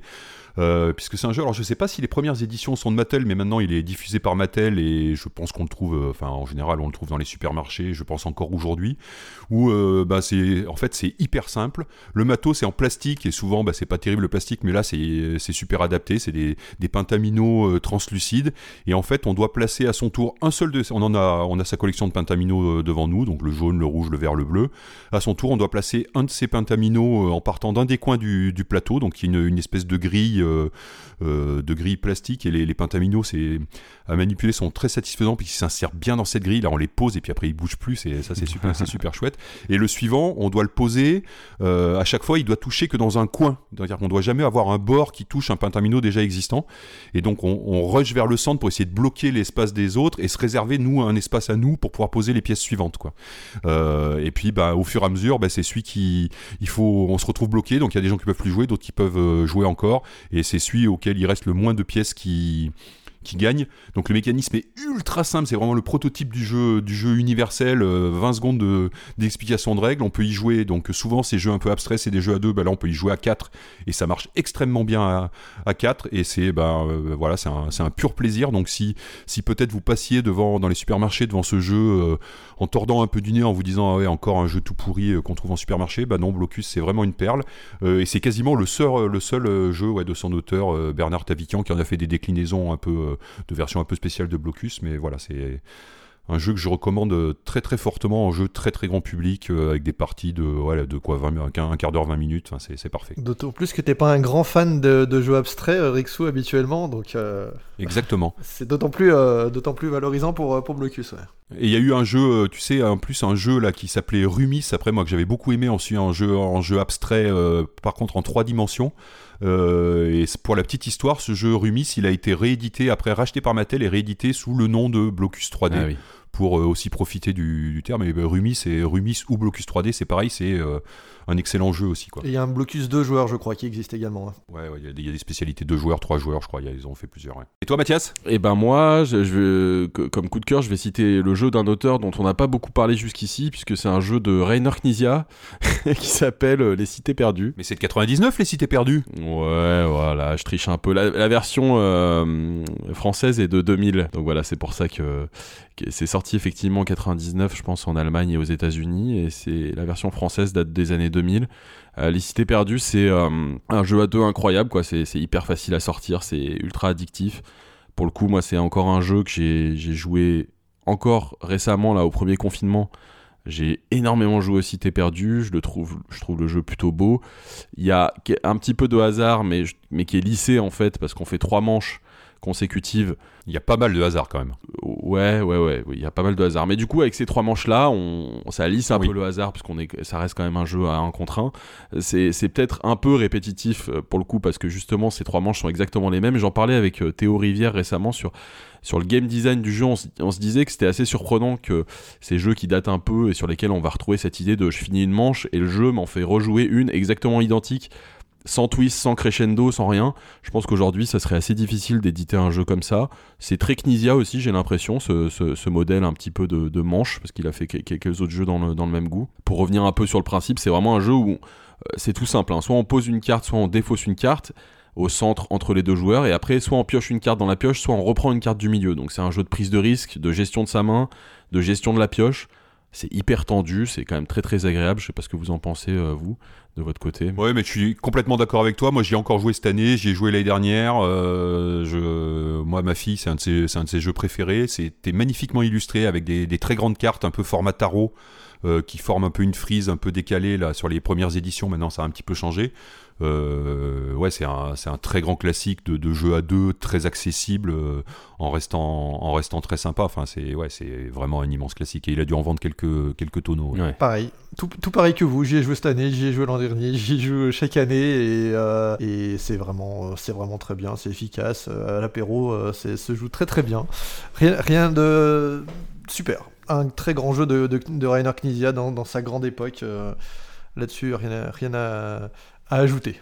réédité sous le nom de Lost Cities le duel chez Yellow. Voilà, si vous le cherchez, il est encore disponible tout le temps en fait aujourd'hui. ok, bah on passe à la, à la dernière petite euh, partie euh, de, de, ces jeux impactants de l'année, avec les, les jeux qu'on a notés nous comme étant un peu oubliés. Et Fred, euh, tu voulais citer Moi, je voulais citer Cartagena et plus globalement Colovini, on va dire un petit peu en, coup de cœur. Son auteur, Léo Colovini. Ouais, Léo Colovini, l'auteur, ouais, tout à fait. En fait, est, c'est pendant cette période qui, enfin, en tout cas, à ce moment-là, il explose un peu. C'est un auteur qui qui a fait euh, bien longtemps avant euh, euh, un jeu, un jeu qui, qui restera, hein, puisque c'est Incognito. Intrigue à Venise. Intrigue à Venise, ouais, qui va faire aucun autre jeu entre 88 et, et 2000. Et en 2000, qui a plusieurs sorties, hein, qui, a, qui a trois sorties notamment d'un coup Cartagena, Carolus Magnus et Doge. Bah, Cartagena, voilà, c'est un, un, jeu de course. moi, j'aime toujours bien les jeux de course. Hein, donc, le but, c'est de faire évader nos six pirates d'une prison pour qu'ils atteignent une barque. Et il y, a des, il y a des types de cartes euh, différents avec un objet dessus et euh, qui est représenté dessus. Donc quand on pose une carte, en fait, on avance jusqu'à la prochaine carte objet. Et pour pouvoir repiocher des cartes, on est obligé de reculer euh, sur des cases qui ont été, qui sont déjà occupées par des pirates. donc le but, c'est en fait de, récupérer des cartes quand c'est le bon moment, quand on recule pas trop, et d'avancer quand on peut, on peut faire des, des grands sauts en avant, parce qu'on avance sur la première case disponible du, avec le bon objet. Donc, donc du coup, on peut faire, on peut avancer beaucoup d'un coup. Si les cases sont occupées par, euh, par d'autres pirates, d'autres joueurs en particulier, ouais. Exactement. Et euh, le but, c'est de s'enfuir, d'emmener ces six, euh, ces six Gugus sur la barque. C'est hyper efficace, hein, c'est très familial. On, ça reprend des, un peu des, twists, des éléments qu'on retrouvait dans le, lièvre et la tortue de David Parlett, qui était le, le premier Spiel des Cyrus en 79, hein, avec donc justement avec cette idée de devoir reculer pour, pour refaire sa main entre guillemets et avancer. Euh, là, ce que ça apporte, bon, c'est plus de. Bon, on a, on a six pirates, il y a un plateau qui est modulable, il y a deux règles, etc. Mais euh, pour moi, c'est euh, un, très très bon jeu. le matos, c'est tout, à fait tout à fait agréable. À l'apéro, en famille, ça, marche bien. Il y avait également Doge, par exemple, qui est sorti cette année-là, qui est aussi, à mon avis, un, très bon jeu, un bon jeu de majorité. C'est assez tendu. Euh, c'est assez calculatoire. Le but, c'est de, mettre des palais sur des quartiers. il y a plusieurs façons de gagner. Soit on met 6 euh, palais sur 6 quartiers, ou alors plus de palais sur moins de quartiers, etc. on peut s'adapter. On joue mise face cachée, mais comme la résolution se fait au fur et à mesure, on arrive à quand même, bien sûr, à sentir, les coups, comment, les choses vont se passer. Là aussi, euh, on parlait beaucoup de Knizia, alors histoire de, souhaiter, de citer un autre auteur qui est dans une grande forme aussi à ce moment-là. Euh, Colovini, donc euh, un auteur italien, qui, a une, triple sortie intéressante, et Carolus Magnus, dont je ne me souviens de pas grand chose, et pourtant, visiblement, d'après Rexou, j'adorais ce jeu à l'époque, donc il faut absolument que j'y rejoue, mais je, ne saurais en parler euh, plus, avant là maintenant. Mais voilà pour, pour Cartagena notamment, et, et Colovini globalement. Je veux juste rajouter que Cartagena, c'est un jeu qui est encore disponible hein, en France, c'est Oya qui fait la, traduction, donc il y a une édition encore récente. Euh, et qui, qui doit être euh, voilà que normalement vous pouvez encore vous procurer en, boutique. Hein. C'est un, petit jeu très accessible. effectivement, et je pense qu'il a toujours été réédité en fait. Euh, il a toujours été en continu ou presque édité à travers différents différents éditeurs. Alors moi, je vais tricher, hein, comme d'habitude, je vais citer plein de, jeux, mais je vais me concentrer sur un seul. Euh, je vais citer quand même quelques... Bon, on a déjà parlé de Morganland, moi, qui est un jeu que j'aime bien. On a parlé de Way Out West, de, Martin Wallace dans les, dans les, news, qui est un jeu bancal, très honnêtement, mais qui, pour moi, est un des fondateurs du placement d'ouvriers, parce que pour le coup, c'est vraiment un jeu de placement d'ouvriers. Il, des, il y a des actions en, euh, en, nombre limité, on pose un pion, et quand on a pris l'action, ben, elle n'est pas disponible pour les autres. Donc euh, voilà, Way Out West, il y a des vrais problèmes d'équilibre dans le jeu, mais, mais c'était sympa avec des, en plus du gunfight et tout. Il y a une ambiance Far West vraiment super bien. Une extension pour Catan qui s'appelait Dasbourg, qui était un, immense bouquin avec des, au moins peut-être, je sais pas, 50 ou 100 scénarios pour Catan. Et euh, nous, à l'époque, on était à Catan à fond. On en a fait plein. C'était qu'en allemand, il fallait trouver les, traductions. C'était vraiment compliqué. Mais c'était un super objet qui, bizarrement, a jamais été réédité. Je pense qu'il y a pas mal de ces scénarios qui ont été repris après dans des extensions de Catan. Un chouette jeu pour enfants auquel j'ai beaucoup joué et qui, qui doit être toujours en vente, qui s'appelle Monza chez ABBA. Super jeu si vous avez des gamins vers, euh, vers 5 ans, 4-5 ans, je pense. euh, c'est super chouette. Donc j'en ai cité plein quand même, j'ai bien triché. dans la- Ouais, si j'avais su, j'en aurais placé d'autres. hein. Et non, et le jeu que je veux citer, c'est un, un jeu alors qui est absolument introuvable, mais je vais vous donner une alternative, euh, qui s'appelle Star Wars The Queen's Gambit. Donc pareil, édité par Hasbro, sous la marque Avalon Hill. Donc Avalon Hill, c'était le très grand, on en a déjà parlé, le très grand éditeur de jeux de société américain, racheté par Hasbro à la fin des années 90. Et ils ont lancé une, une collection de prestige avec des très très grosses boîtes euh, où ils avaient réédité ben, des classiques, hein, euh, euh, Stratego, et puis quelques, quelques nouveaux jeux. Et parmi les premiers, ben, il y a eu ce, ce Star Wars Queen's Gambit, donc qui est inspiré du meilleur épisode de Star Wars, comme tout le monde sait, avec Jar Jar Binks, euh, l'épisode 1. Euh, mais euh, blague à part, c'est c'est un jeu incroyable en termes de présence sur, le, sur la table. Alors je parlais de jeux où il y avait peu de figurines, mais là pour le coup ça en est bardé. Euh, Il y a euh, un plateau, on retrouve le, le palais euh, de la princesse. Alors je me suis, je suis Amidala. désolé, je suis vraiment pas un spécialiste. hein, voilà, Amidala, qui, je suis vraiment pas un spécialiste, mais qui se monte sur la table, qui a trois étages. Donc il y a, il y a ce, pla- ce, ce plateau-là, donc sur trois étages, qui prend, ouais, qui fait je sais pas combien, euh, 60 cm de haut, où on va avoir des millions de, de figurines de garde qui vont s'affronter. Il y a un plateau à côté avec la guerre des, c'est quoi, c'est les clones, je pense là, qui, qui- il y a les, les- les forces du mal et du bien qui s'affrontent. Et puis euh, un troisième plateau où c'est euh, Darth Maul qui combat. euh, alors euh, qui c'est qui c'est qui est en face Aidez-moi les, les fans de Wars. Qui-Gon Jinn et Obi-Wan Kenobi. Ouais, voilà, ça, je m'enfonce, je m'enfonce complètement.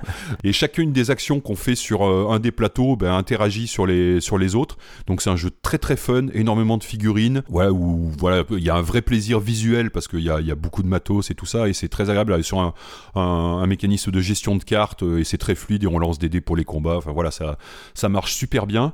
Le jeu est absolument introuvable ou à des prix complètement Ouais. euh, indécents. Donc je suis bien content d'avoir ma boîte. Euh, par contre, euh, en revanche, il y a une alternative, alors beaucoup plus simple, qui est, qui est sortie il y a quelques années sous le nom de, toujours chez Hasbro, sous le nom de Risk Star Wars. D'accord. Et alors, Risk Star Wars, c'est absolument pas un risque. hein, Enfin, ça a que le nom de, de la licence parce que c'est pas du tout un risque. C'est vraiment une version réduite. Euh, de ce jeu qui est en général disponible. Alors moi je l'avais acheté vraiment à vil prix euh, genre 10-15 euros et on le retrouve d'occasion euh, pas cher donc vous pouvez le chercher. Et c'est vraiment The Queen's Gambit en très très réduit. On n'y joue qu'à deux. C'est pour ça que je dis que c'est pas pas un risque aussi. On retrouve le principe des, des trois types d'actions disponibles. Et le but là c'est de de faire péter l'étoile noire évidemment quand on est quand on est les rebelles et de la protéger quand on est est l'empire. Là c'est plutôt c'est sur la, saga principale donc c'est euh, c'est Dark Vador et puis euh, et puis Luke Skywalker qui se qui se fight à, l'épée puis il y a plein de petites figurines de alors en termes de matos c'est plutôt des toutes petites figurines là de vaisseau donc c'est moins moins prestigieux mais en, en sensation de jeu c'est équivalent en plus court vraiment je si vous trouvez une boîte à 10-20 euros je vous recommande très très fortement ce risque Star Wars. Pareil, c'est un jeu auquel on peut passer à côté en se disant ah bah c'est la énième version du risque. Pas du tout, pas du tout, pas du tout. Si vous envoyez une boîte à 10-20 euros, vraiment jetez-vous dessus. Si vous avez euh, euh, un gamin qui a, je sais pas, dans les 8-12 ans, euh, c'est voilà. Parfait, vraiment, je, je recommande très très fortement ce, ce jeu. Voilà, et j'ai pas cité les auteurs pour le coup, Craig Van Ness et puis euh, Rob Davio, qui sont des gens qu'on va retrouver, en particulier Rob Davio, puisque ça va être euh, avec Matt Leacock, euh, le créateur des, des, des, des- Enfin, Rob Davio, c'est le créateur du Legacy, tout bêtement, Ouais, ouais. du Risk Legacy, et puis après il va faire Pandemic Legacy avec Matt Leacock. Ouais, bah moi, Queen's Gambit, j'ai fait quelques parties, je trouve ça aussi super bien. Je, je, je rêve, comme beaucoup de gens, d'avoir une boîte, mais je vais éviter de vendre ma maison pour ça. Donc, euh, parce que, comme tu l'as dit, c'est vraiment. euh, ça, ça, ça s'arrache à des, fo- enfin, à des fortunes. Faut peut-être pas. Là, on en rajoute des caisses, mais euh, c'est quoi Ça doit être 300, 300 euros euh, la boîte, quoi. Quelque chose comme ça, d'occasion. Ouais, après la version de base devait déjà être à 75-80 Ouais, quand elle est sortie, hein, c'était pas déjà. Il y avait beaucoup de matériel dedans. Quoi. Yes, tout à fait. Et bah du coup, je vais finir euh, ce tour de table des jeux un peu oubliés. Et il me semblait qu'on que ça faisait longtemps qu'on n'avait pas parlé de Rainer Knizia, donc bah, je vais citer un jeu de Rainer Knizia. Puisque moi, mon jeu peu oublié, c'est un jeu qui s'appelle Fabrique der Träume, donc euh, la fabrique des rêves. C'est un jeu euh, qui, euh, bah, qui, qui est sur le cinéma et sur Hollywood en particulier à l'époque. euh, Ouais, la grande époque de, de- d'Hollywood. Ouais, c'est ça. À l'époque, moi, je suis vraiment fan de ciné. Ça me parle déjà tout de suite. C'est un jeu d'enchères pur à la Knizia. C'est un jeu d'enchères avec ce qu'on appelle monnaie fermée, c'est-à-dire que la monnaie qui est utilisée par, par les joueurs pour acheter les différentes choses qui vont faire progresser vers la victoire sont, circule entre les joueurs, donc on, on se paye entre nous, donc on va quand on quand on va acheter quelque chose, on va renforcer le pouvoir d'achat de son adversaire, donc c'est assez malin, il n'y a pas de banque. Donc c'est voilà, c'est un super jeu d'enchères de, de.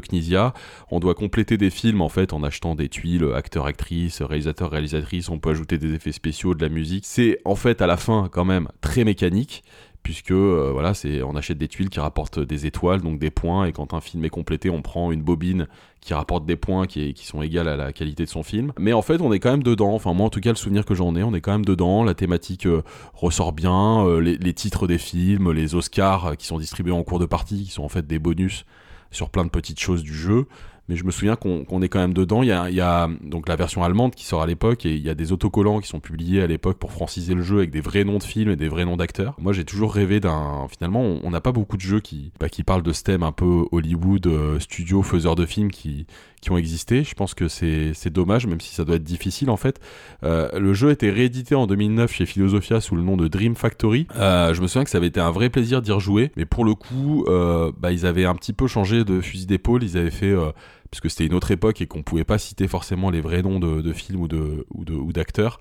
Et ils avaient fait des jeux de mots et des dessins de caricatures qui sont vraiment euh, pas du tout mon style, quoi. Peter Jackpot pour Peter Jackson, euh, Tom Booze pour Tom Cruise. moi, ça me fait oh vraiment pas rire du tout.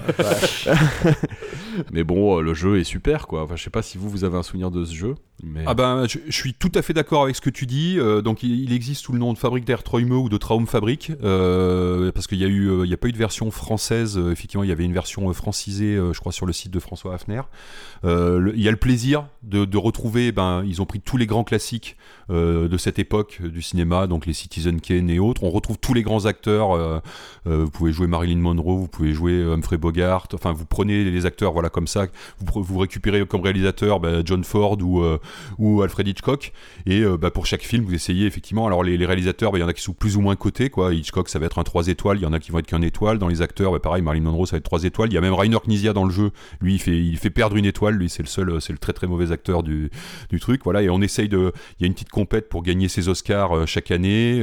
pareil, c'est, je crois que ça se déroule sur 3 années. Peut-être. Il y a encore ce système de 3 ou 4 années, je sais plus. et c'est, ben voilà. Après, c'était la, la grande époque des jeux d'enchères aussi. Mais celui-là est plutôt très accessible à cause de son thème, en fait, parce que pour peu qu'on ait une mini culture du cinéma, on, joue avec des gens qu'on connaît et ça, c'est plutôt euh, très agréable. C'est un jeu génial. Et, il faut le signaler encore, encore un jeu très grand public parce que c'était aussi édité par Hasbro, quoi. Et il y a une version en plus qui possédait à l'intérieur un CD avec de la musique. Alors moi, j'ai pas j'ai pas cette version là, mais il y avait une version où il y avait un CD avec de la musique euh, en fait du jazz euh, jazz années 50 et musique de film de, de, la grande époque d'Hollywood quoi. Moi, j'ai pas cette version non plus, mais moi j'aurais un avis plus mitigé que le vôtre, c'est-à-dire que pour moi, c'est un, jeu d'enchères OK qui a un, thème là vous l'avez bien dit qui est qui est assez qui est super intéressant, qui est assez chouette etc. Mais après la première partie où effectivement c'est rigolo euh, d'avoir euh, de, bah, de faire des premiers films, de quitte à faire un nanar aussi, ça fait des points si on fait le meilleur nanar, etc. Le thème est vraiment rigolo, mais euh, au bout d'une partie ou deux, ben voilà, on n'est quand même pas autant plongé dedans. Et l'intérêt du jeu en termes d'enchères euh, par rapport à ce qu'il a pu faire à côté euh, Rainer Knizia me paraît pas être dans le tout haut du panier. Donc euh, pour moi c'est un jeu agréable on va dire à, rejouer mais qui est pas qui est pas dans le dans le top de, de ce qu'a pu faire notamment en termes d'enchères justement Rainer Knizia. Donc, euh, pour moi, c'est vraiment mieux que ça. Hein. Un, avis plus nuancé, on va dire. On va se battre dans un octogone et le, gagnant euh, ressortira entre nous deux. Fred, tu, tu viens avec une boîte de Kofleute Fou Amsterdam et moi de Fabrique d'Artroime et puis on se bat. Exactement. Un hexagone, comme dirait euh, Théorie, comme avait dit Théo Rivière une fois et j'avais trouvé ça très très drôle. on va se battre dans un hexagone.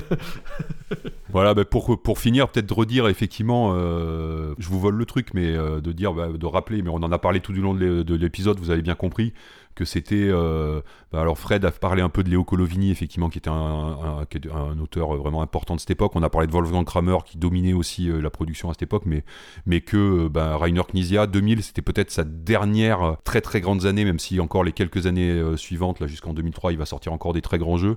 Mais bon, sur cette année-là, Taj Mahal, Le Seigneur des Anneaux, Traumfabrik, Kaufleute von Amsterdam. On peut rajouter Ivanoé qui a eu un très très gros succès chez Asmodée. C'est un petit jeu de cartes très accessible, euh, très chaotique. Très différent d'ailleurs de ce que fait euh, de ce que fait euh, Rainer Knizia. Ah, c'est. Camelot, Moi, j'ai c'est ça beaucoup joué avec. C'était Camelot. Ah, Euh, ouais, Camelot. Ah oui, d'accord. Camelot en, Camelot en, en français. Ah, ouais, oui. tu as raison. Oui. Euh, j'en ai fait euh, bah, avec mes gamins, j'en ai fait plein de parties parce que parce qu'ils adoraient ça. Euh, voilà, quand on a sorti cinq jeux comme ça euh, dans une année, euh, ouais, on est on est un peu euh, Sur on le est- toit on du costaud, monde. quoi. On est costaud. Et je me souviens que dans l'année euh, 97, je disais que j'avais, vous m'avez demandé de choisir une année parce que je disais c'est le début des quatre années euh, incroyables de Knizia et du coup bah, celle-ci, euh, celle-ci clôture un peu ce cycle euh, qui à mon, à mon avis n'existera plus hein, de- d'enchaînement de jeux euh, qui, qui font, qui font vraiment date. hein, comme, que ceux que tu as cités en 2000, il faut rappeler hein, sur- entre 97 et 2000, juste, euh, enfin en- pour n'en citer que quelques-uns, euh, c'est Euphrates et Tigris, euh, Travers le désert, Samurai, Ra, Lost Cities, on, on en a parlé, Ste- Stephenson Rocken, Totten, tout ça, c'est euh, c'est de cette époque-là, en 4 ans. Là, il est, sur le, toit du monde ludique, euh, même si c'est pas lui qui remporte les prix, hein, comme tu disais, hein, c'est important de le dire, hein, c'est Kramer qui, lui, euh, est sur le toit, euh, des prix ludiques, mais en termes de, production, euh, 2000 euh, vient clôturer un espèce de cycle euh, incroyable. euh, Voir voir clore quoi. Ouais, voire chlore, on pourrait le dire. Mais oui. C'est en tout cas ce cycle incroyable de, de Knizia. Ouais, ouais. Il fera d'autres, euh, évidemment, quelques autres bons jeux après, tu l'as dit, et, euh, et j'ai hâte de vous parler avec Rexou, entre autres, parce que c'est avec lui que j'ai beaucoup joué de, de Beowulf, qui est un jeu de, de Knizia qui est incroyable aussi. Mais oui, oui, c'est le grand euh, docteur Rainer Knizia.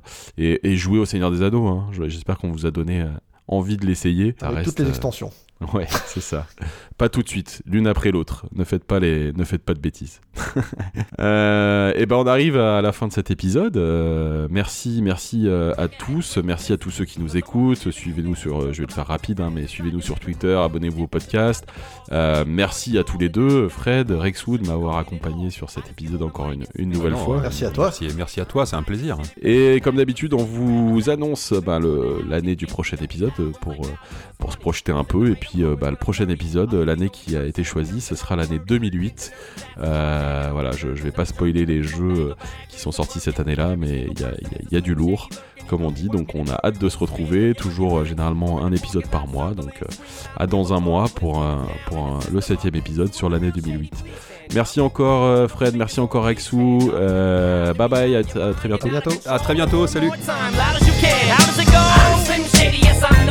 shady. All you other Slim Shadys are just imitating. So won't the real Slim Shady please stand up? Please stand up. Please stand up. Cause I'm Slim Shady. Yes, I'm the real Shady. All you other Slim Shadys are just imitating. So won't the real Slim Shady please stand up? Please stand up. Please stand up. Cause I'm Slim Shady. Yes, I'm the real Shady. All you other Slim Shadys are just imitating. So won't the real Slim Shady please stand up? Please stand up. Please stand up. Cause I'm Slim Shady. Yes, I'm the real Shady. All you other Slim Shadys are just imitating.